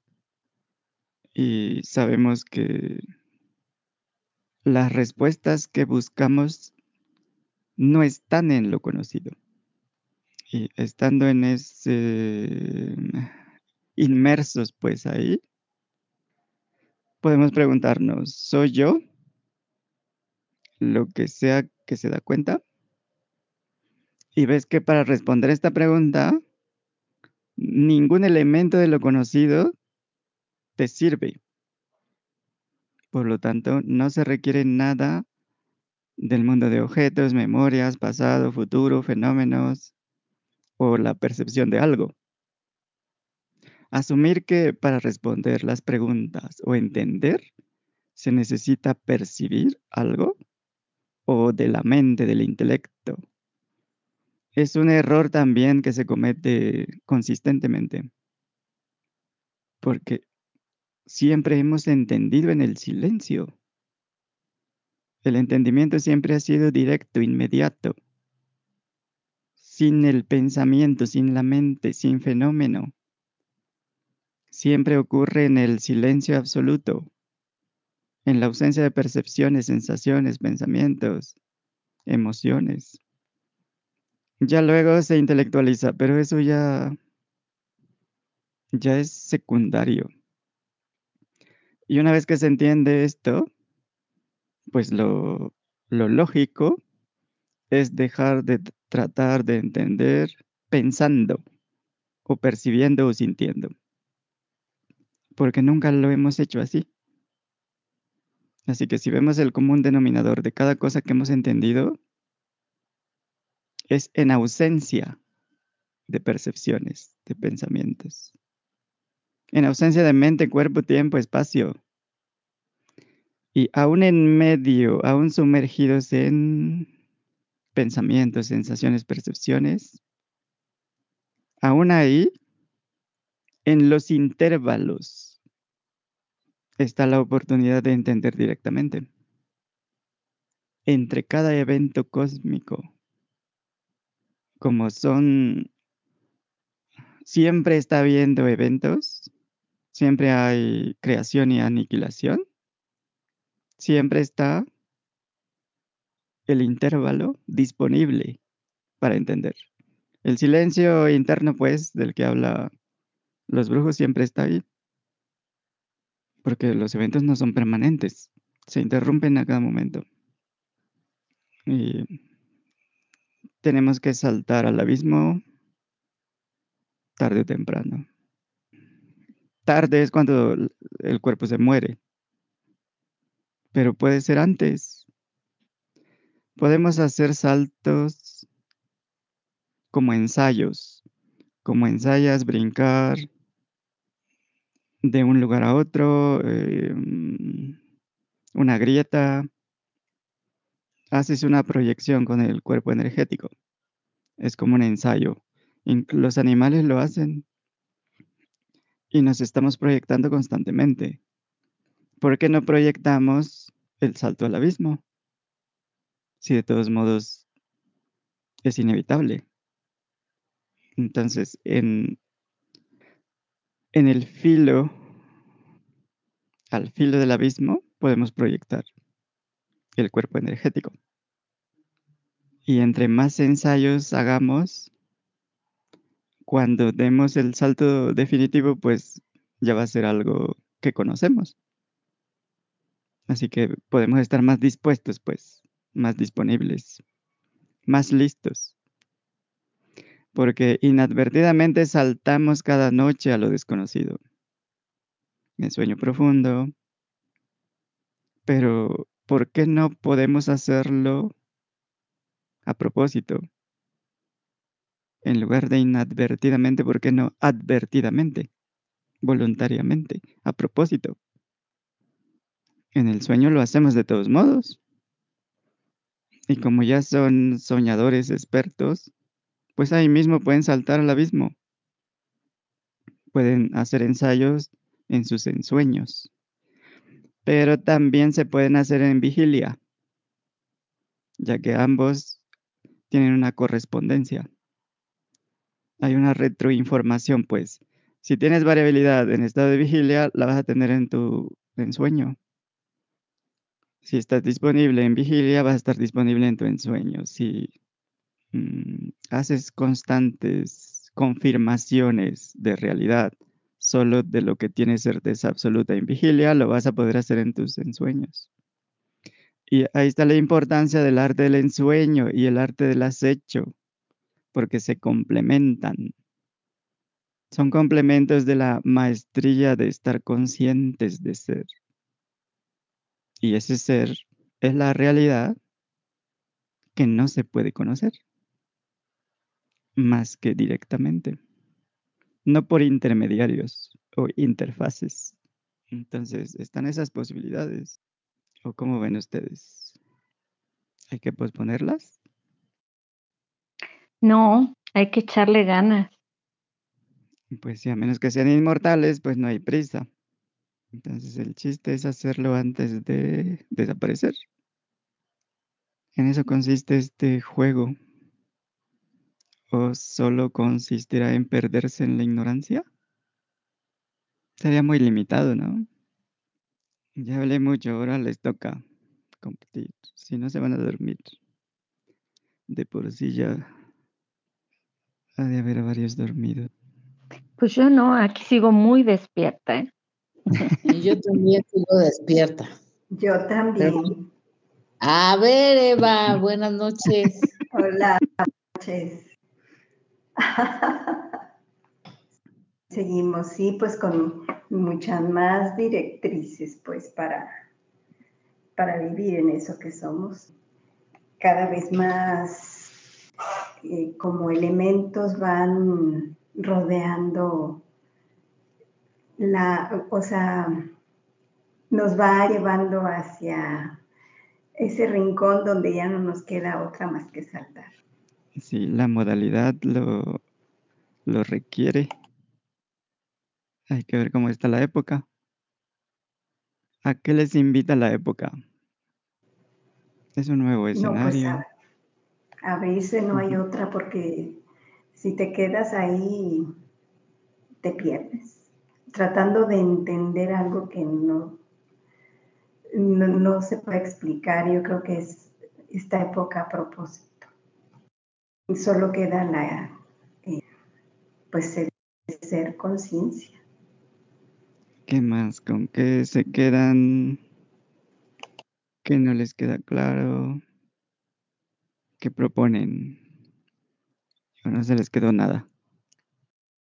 Sí, para mí esta metáfora fue muy ilustrativa de, de permanecer este, en la cuerda floja y mantener ese equilibrio. Porque en cualquier momento podemos caer en la fantasía, en, lo conocido, ¿no? De hecho, ahí estamos siempre, entonces es movernos ahí. ¿Qué eventos te podrías usar para mm, no estar, no, no estar ni de un lado ni del otro, sino estar al filo? La perdimos. Se salió. ¿Qué eventos pueden usar? ¿Situaciones? Pues todas todas las que van emergiendo en el día, al el día a día, este, para, para estar al, al, borde del abismo. Eso es obvio, pero pues es ejercitarse una y otra vez, este, o experimentarse. No sé, o sea, cada quien tiene sus métodos o sus variantes pero intentarlo hasta que se vuelva cotidiano o, normal o parte integrante o reconocido totalmente, algo así. ¿Qué más? Pues ya que hablé Geo porque se salió Eva.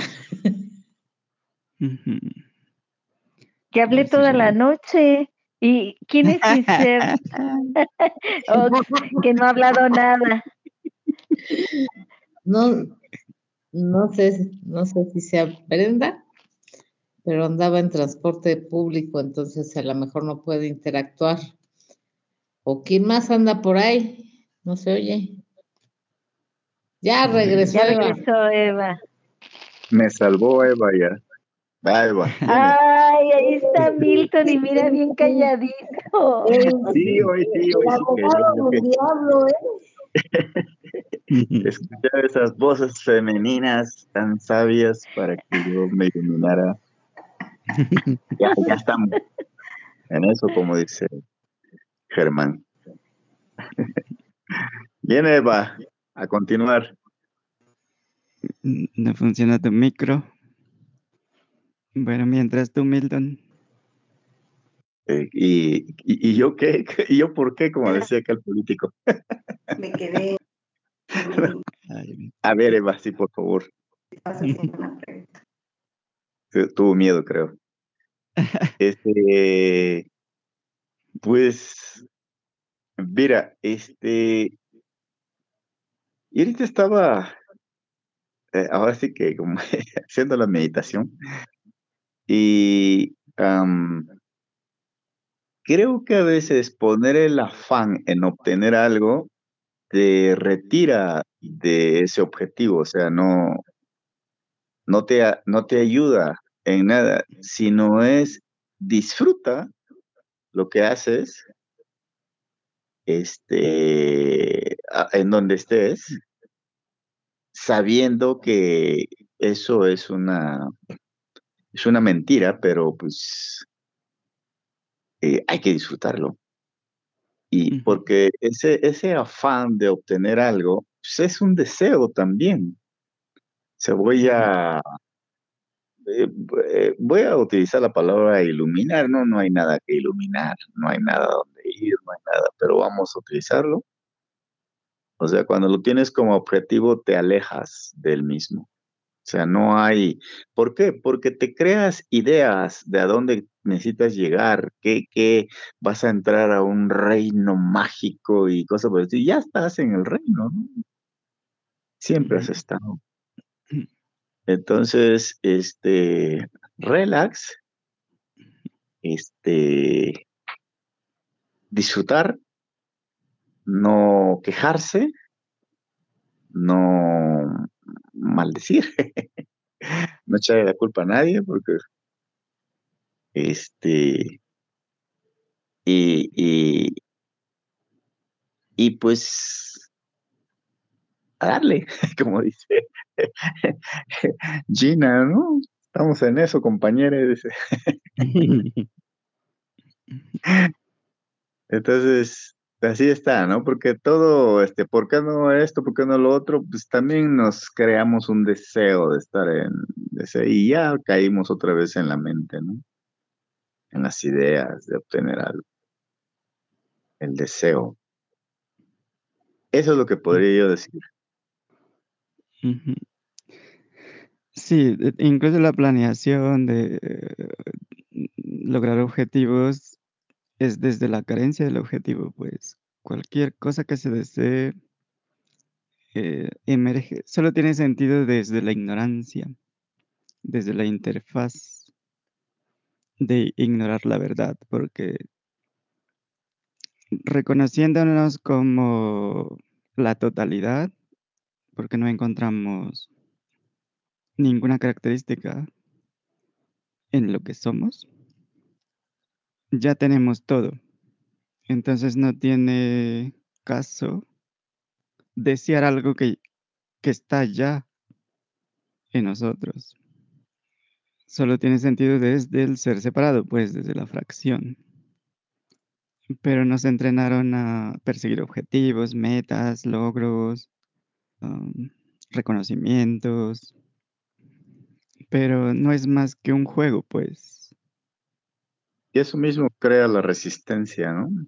O sea, cualquier cosa que ideemos, o sea, que tengamos idea de llegar, de etcétera, ese es el problema, la idea. O sea, nunca vamos a llegar a una a algo que se, es una idea. Cuando no estamos es cuando llegamos, dice por ahí un dicho. Sí, cuando no deseamos nada es que tenemos todo. O sea, eh, va, voy a volver a utilizar iluminación. O sea, jamás el ser separado se va a iluminar. ¿no? No, porque no existe. No existe, esa es una idea. No, no voy a ningún sitio. No hay a dónde ir. Estoy ahí. Estoy y no el ser, el ser separado. Y darse cuenta de que, de que es una mentira y aceptar, o sea, abandonarse o cómo podría decirse, um, fluir sabiendo que es una mentira eh, pero no sabiéndolo, el ser separado, ah, no, es que esto es una mentira, te estás engañando nuevamente, ¿no? Estás otra vez en lo mismo.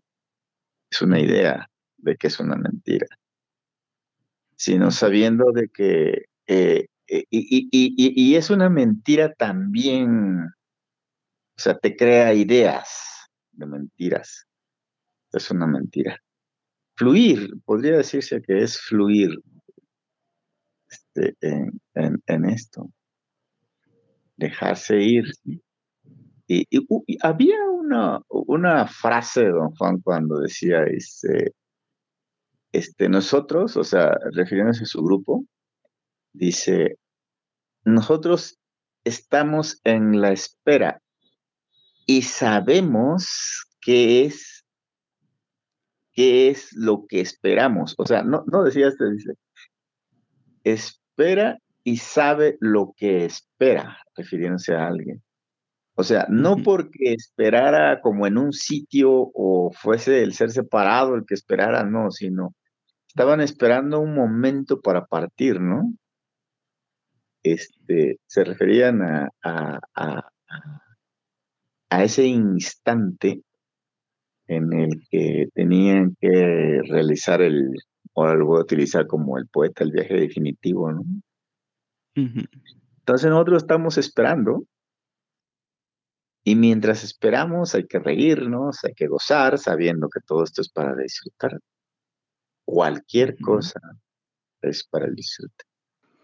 Sí, como hemos visto, incluso se disfruta el sufrimiento, el drama, la preocupación. Es como la aceptación de la totalidad, pues mientras se resista algo, lo único que se hace es alimentarlo al monstruo de mil cabezas. Y con mil cabezas se quedaron cortos sus cuates, ¿verdad? Tienen más. en cada instante le salen nuevas cabezas. Sí, le cortas una y sale otra.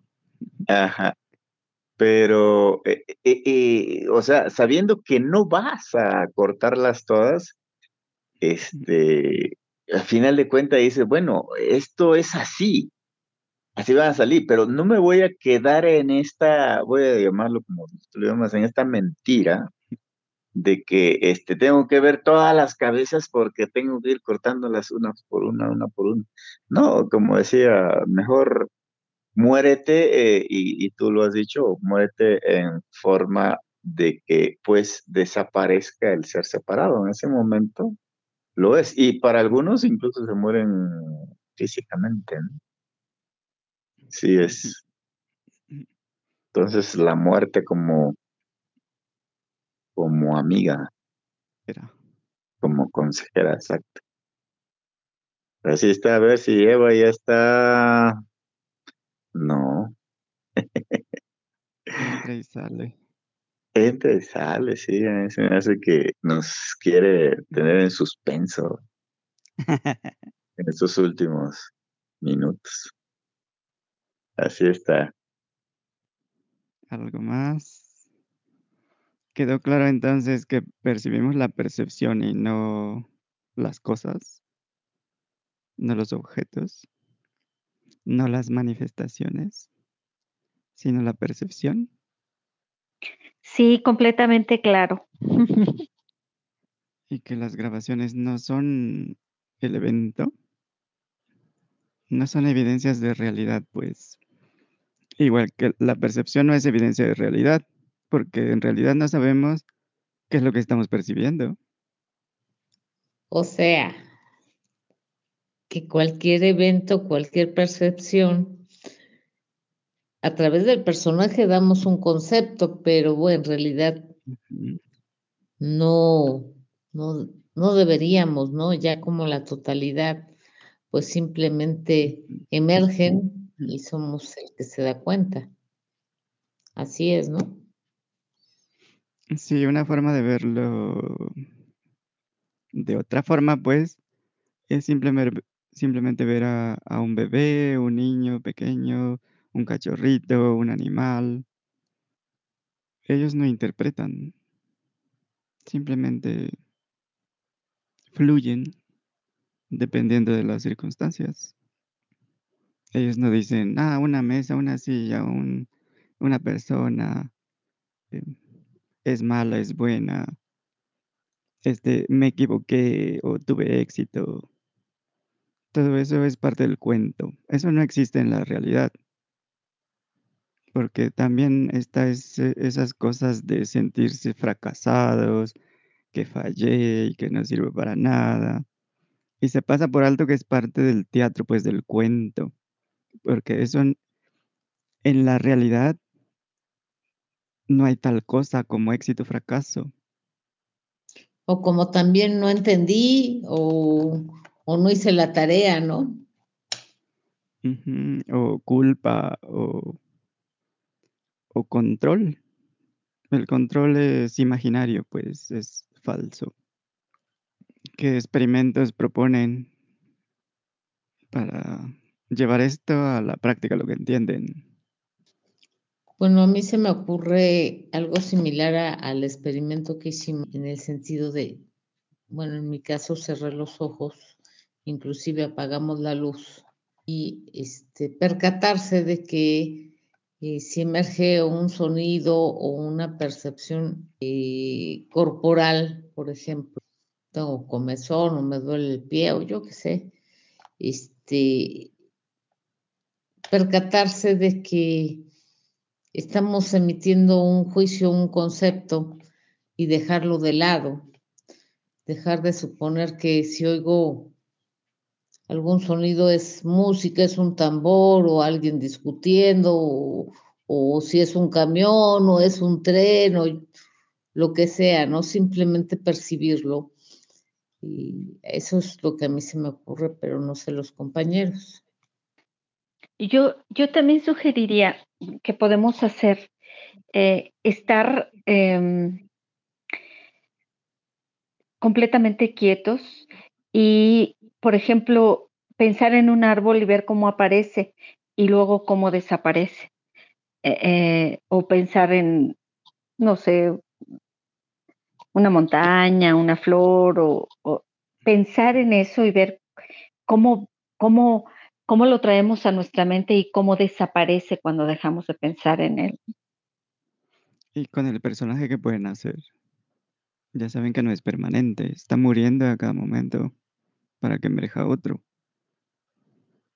Pues darle cuello y agarrar otro personaje. Pues yo les diría dejarlo muerto, pero pues les gustan los personajes. ¿no? Como decía don Juan, prefiero la libertad ilimitada de ser desconocido. Los personajes son conocidos, son definidos. ¿Cómo será un personaje desconocido, imprevisible? ¿No será más cerca de lo que somos realmente? ¿No es eso el arte del acecho que llevan practicando cuánto? ¿30 años?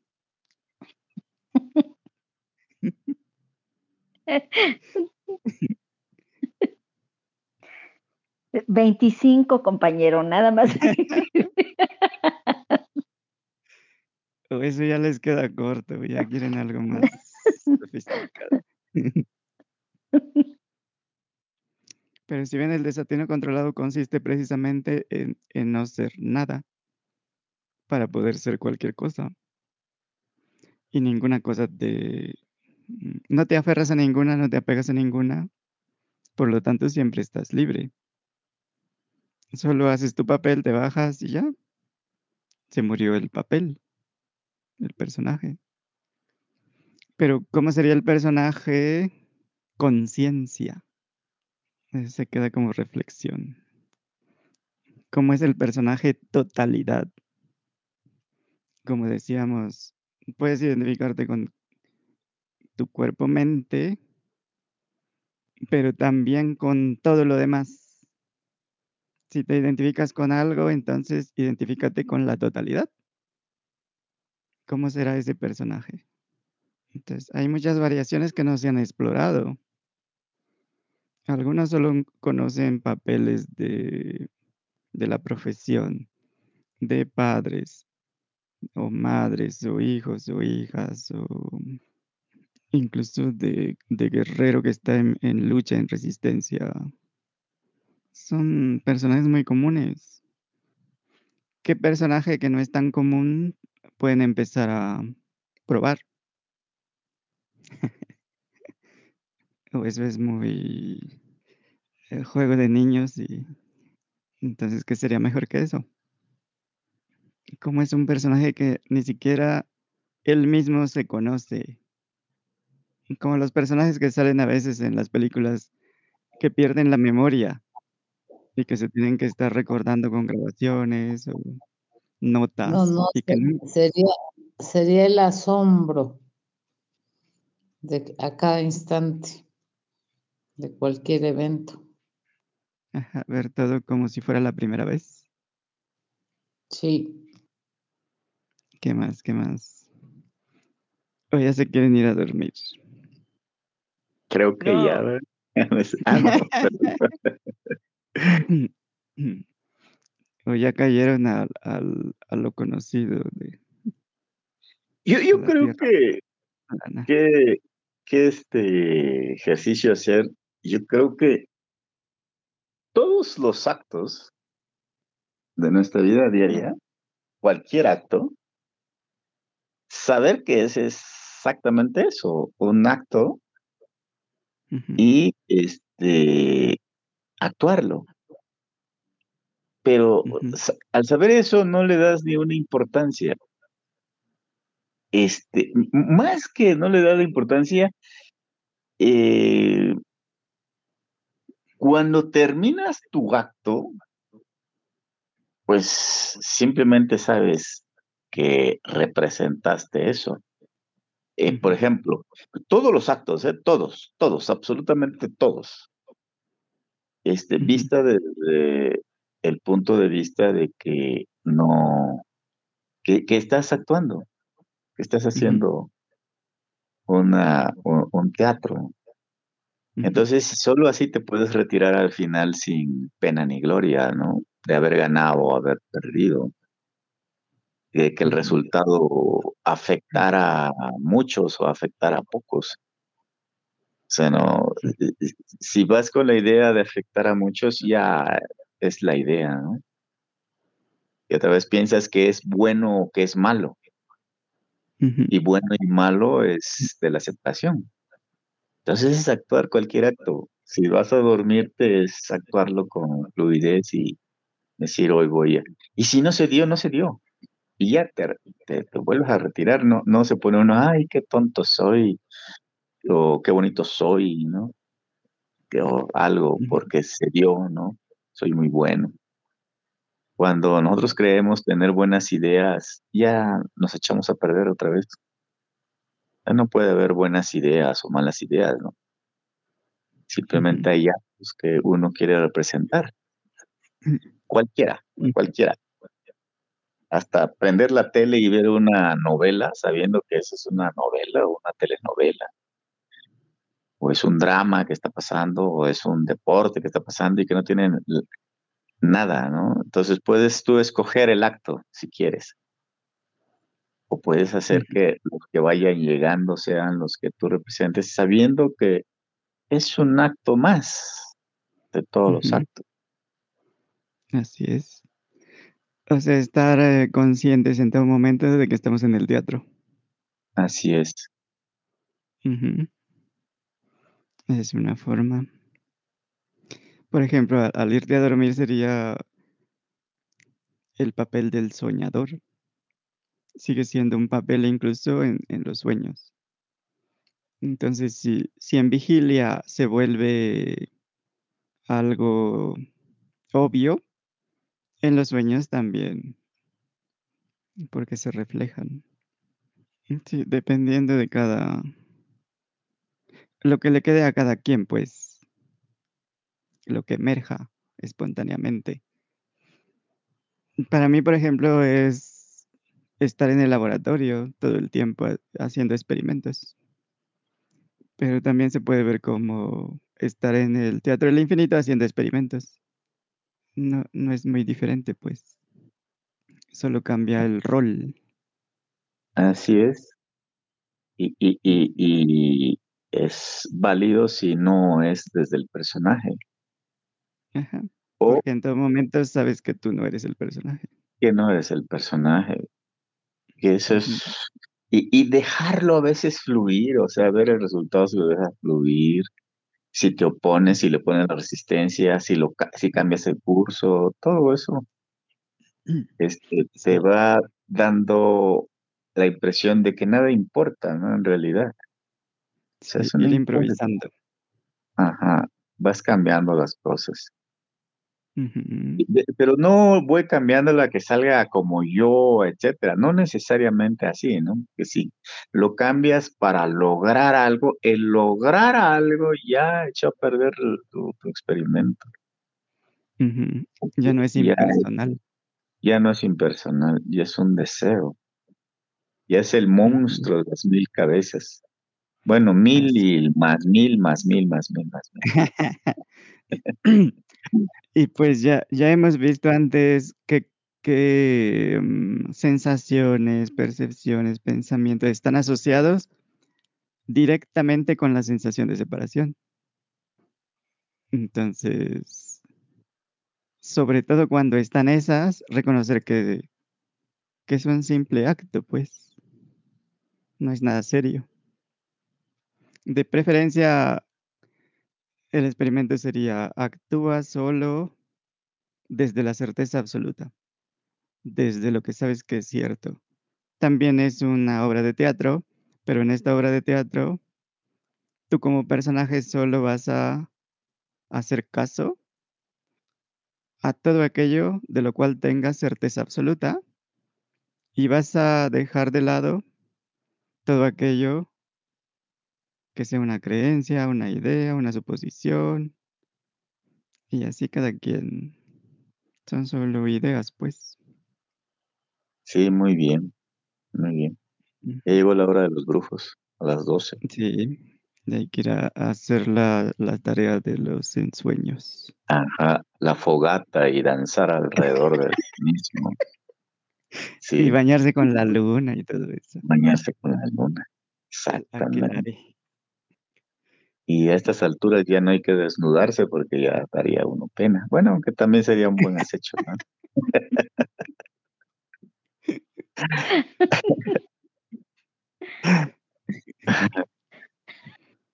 Muy bien. Okey, pues gracias, que estén bien. Gracias a ti, Germán.